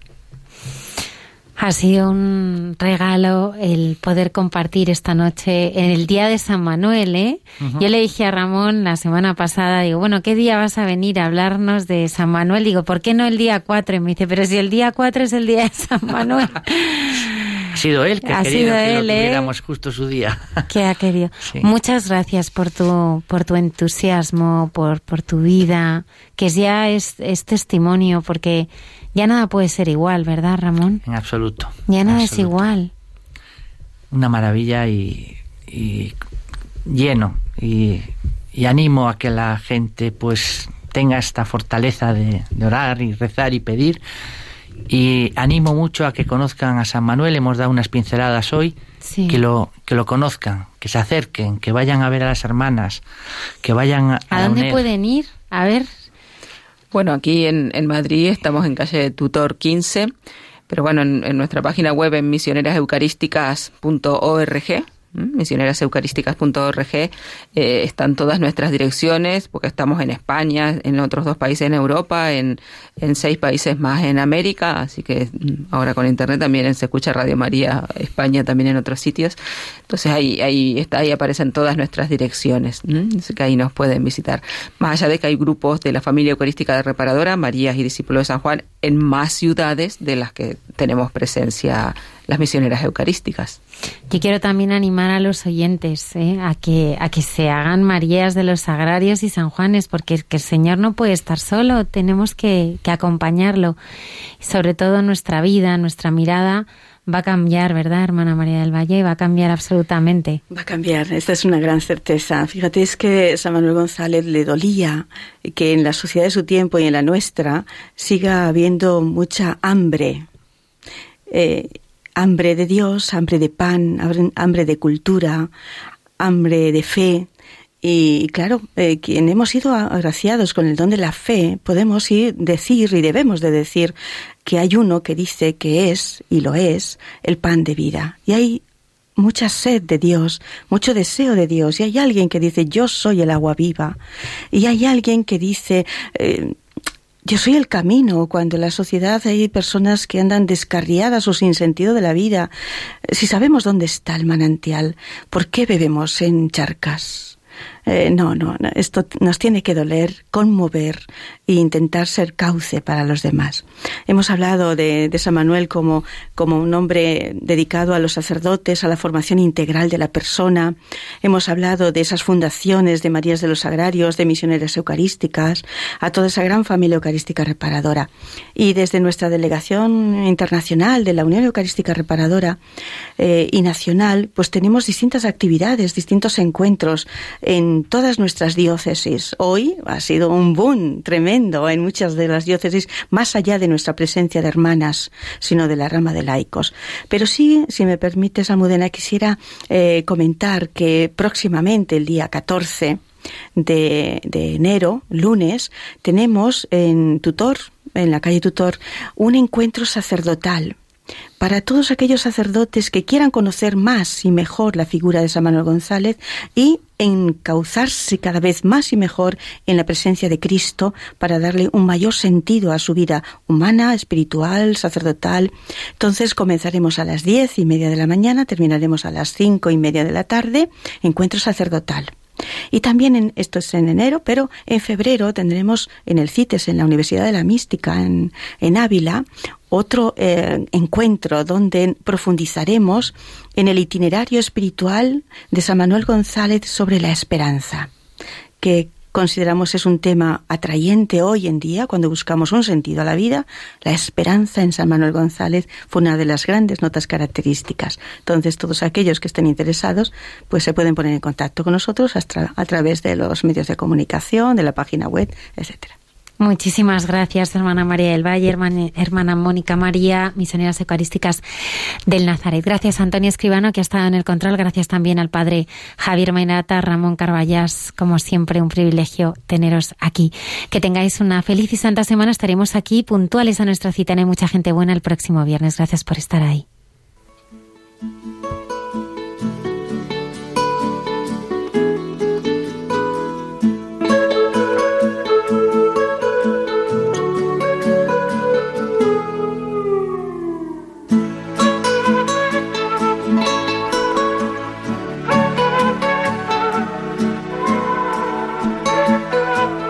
Y así finaliza en Radio María. Hay mucha gente buena. Un programa dirigido por Almudena Delgado.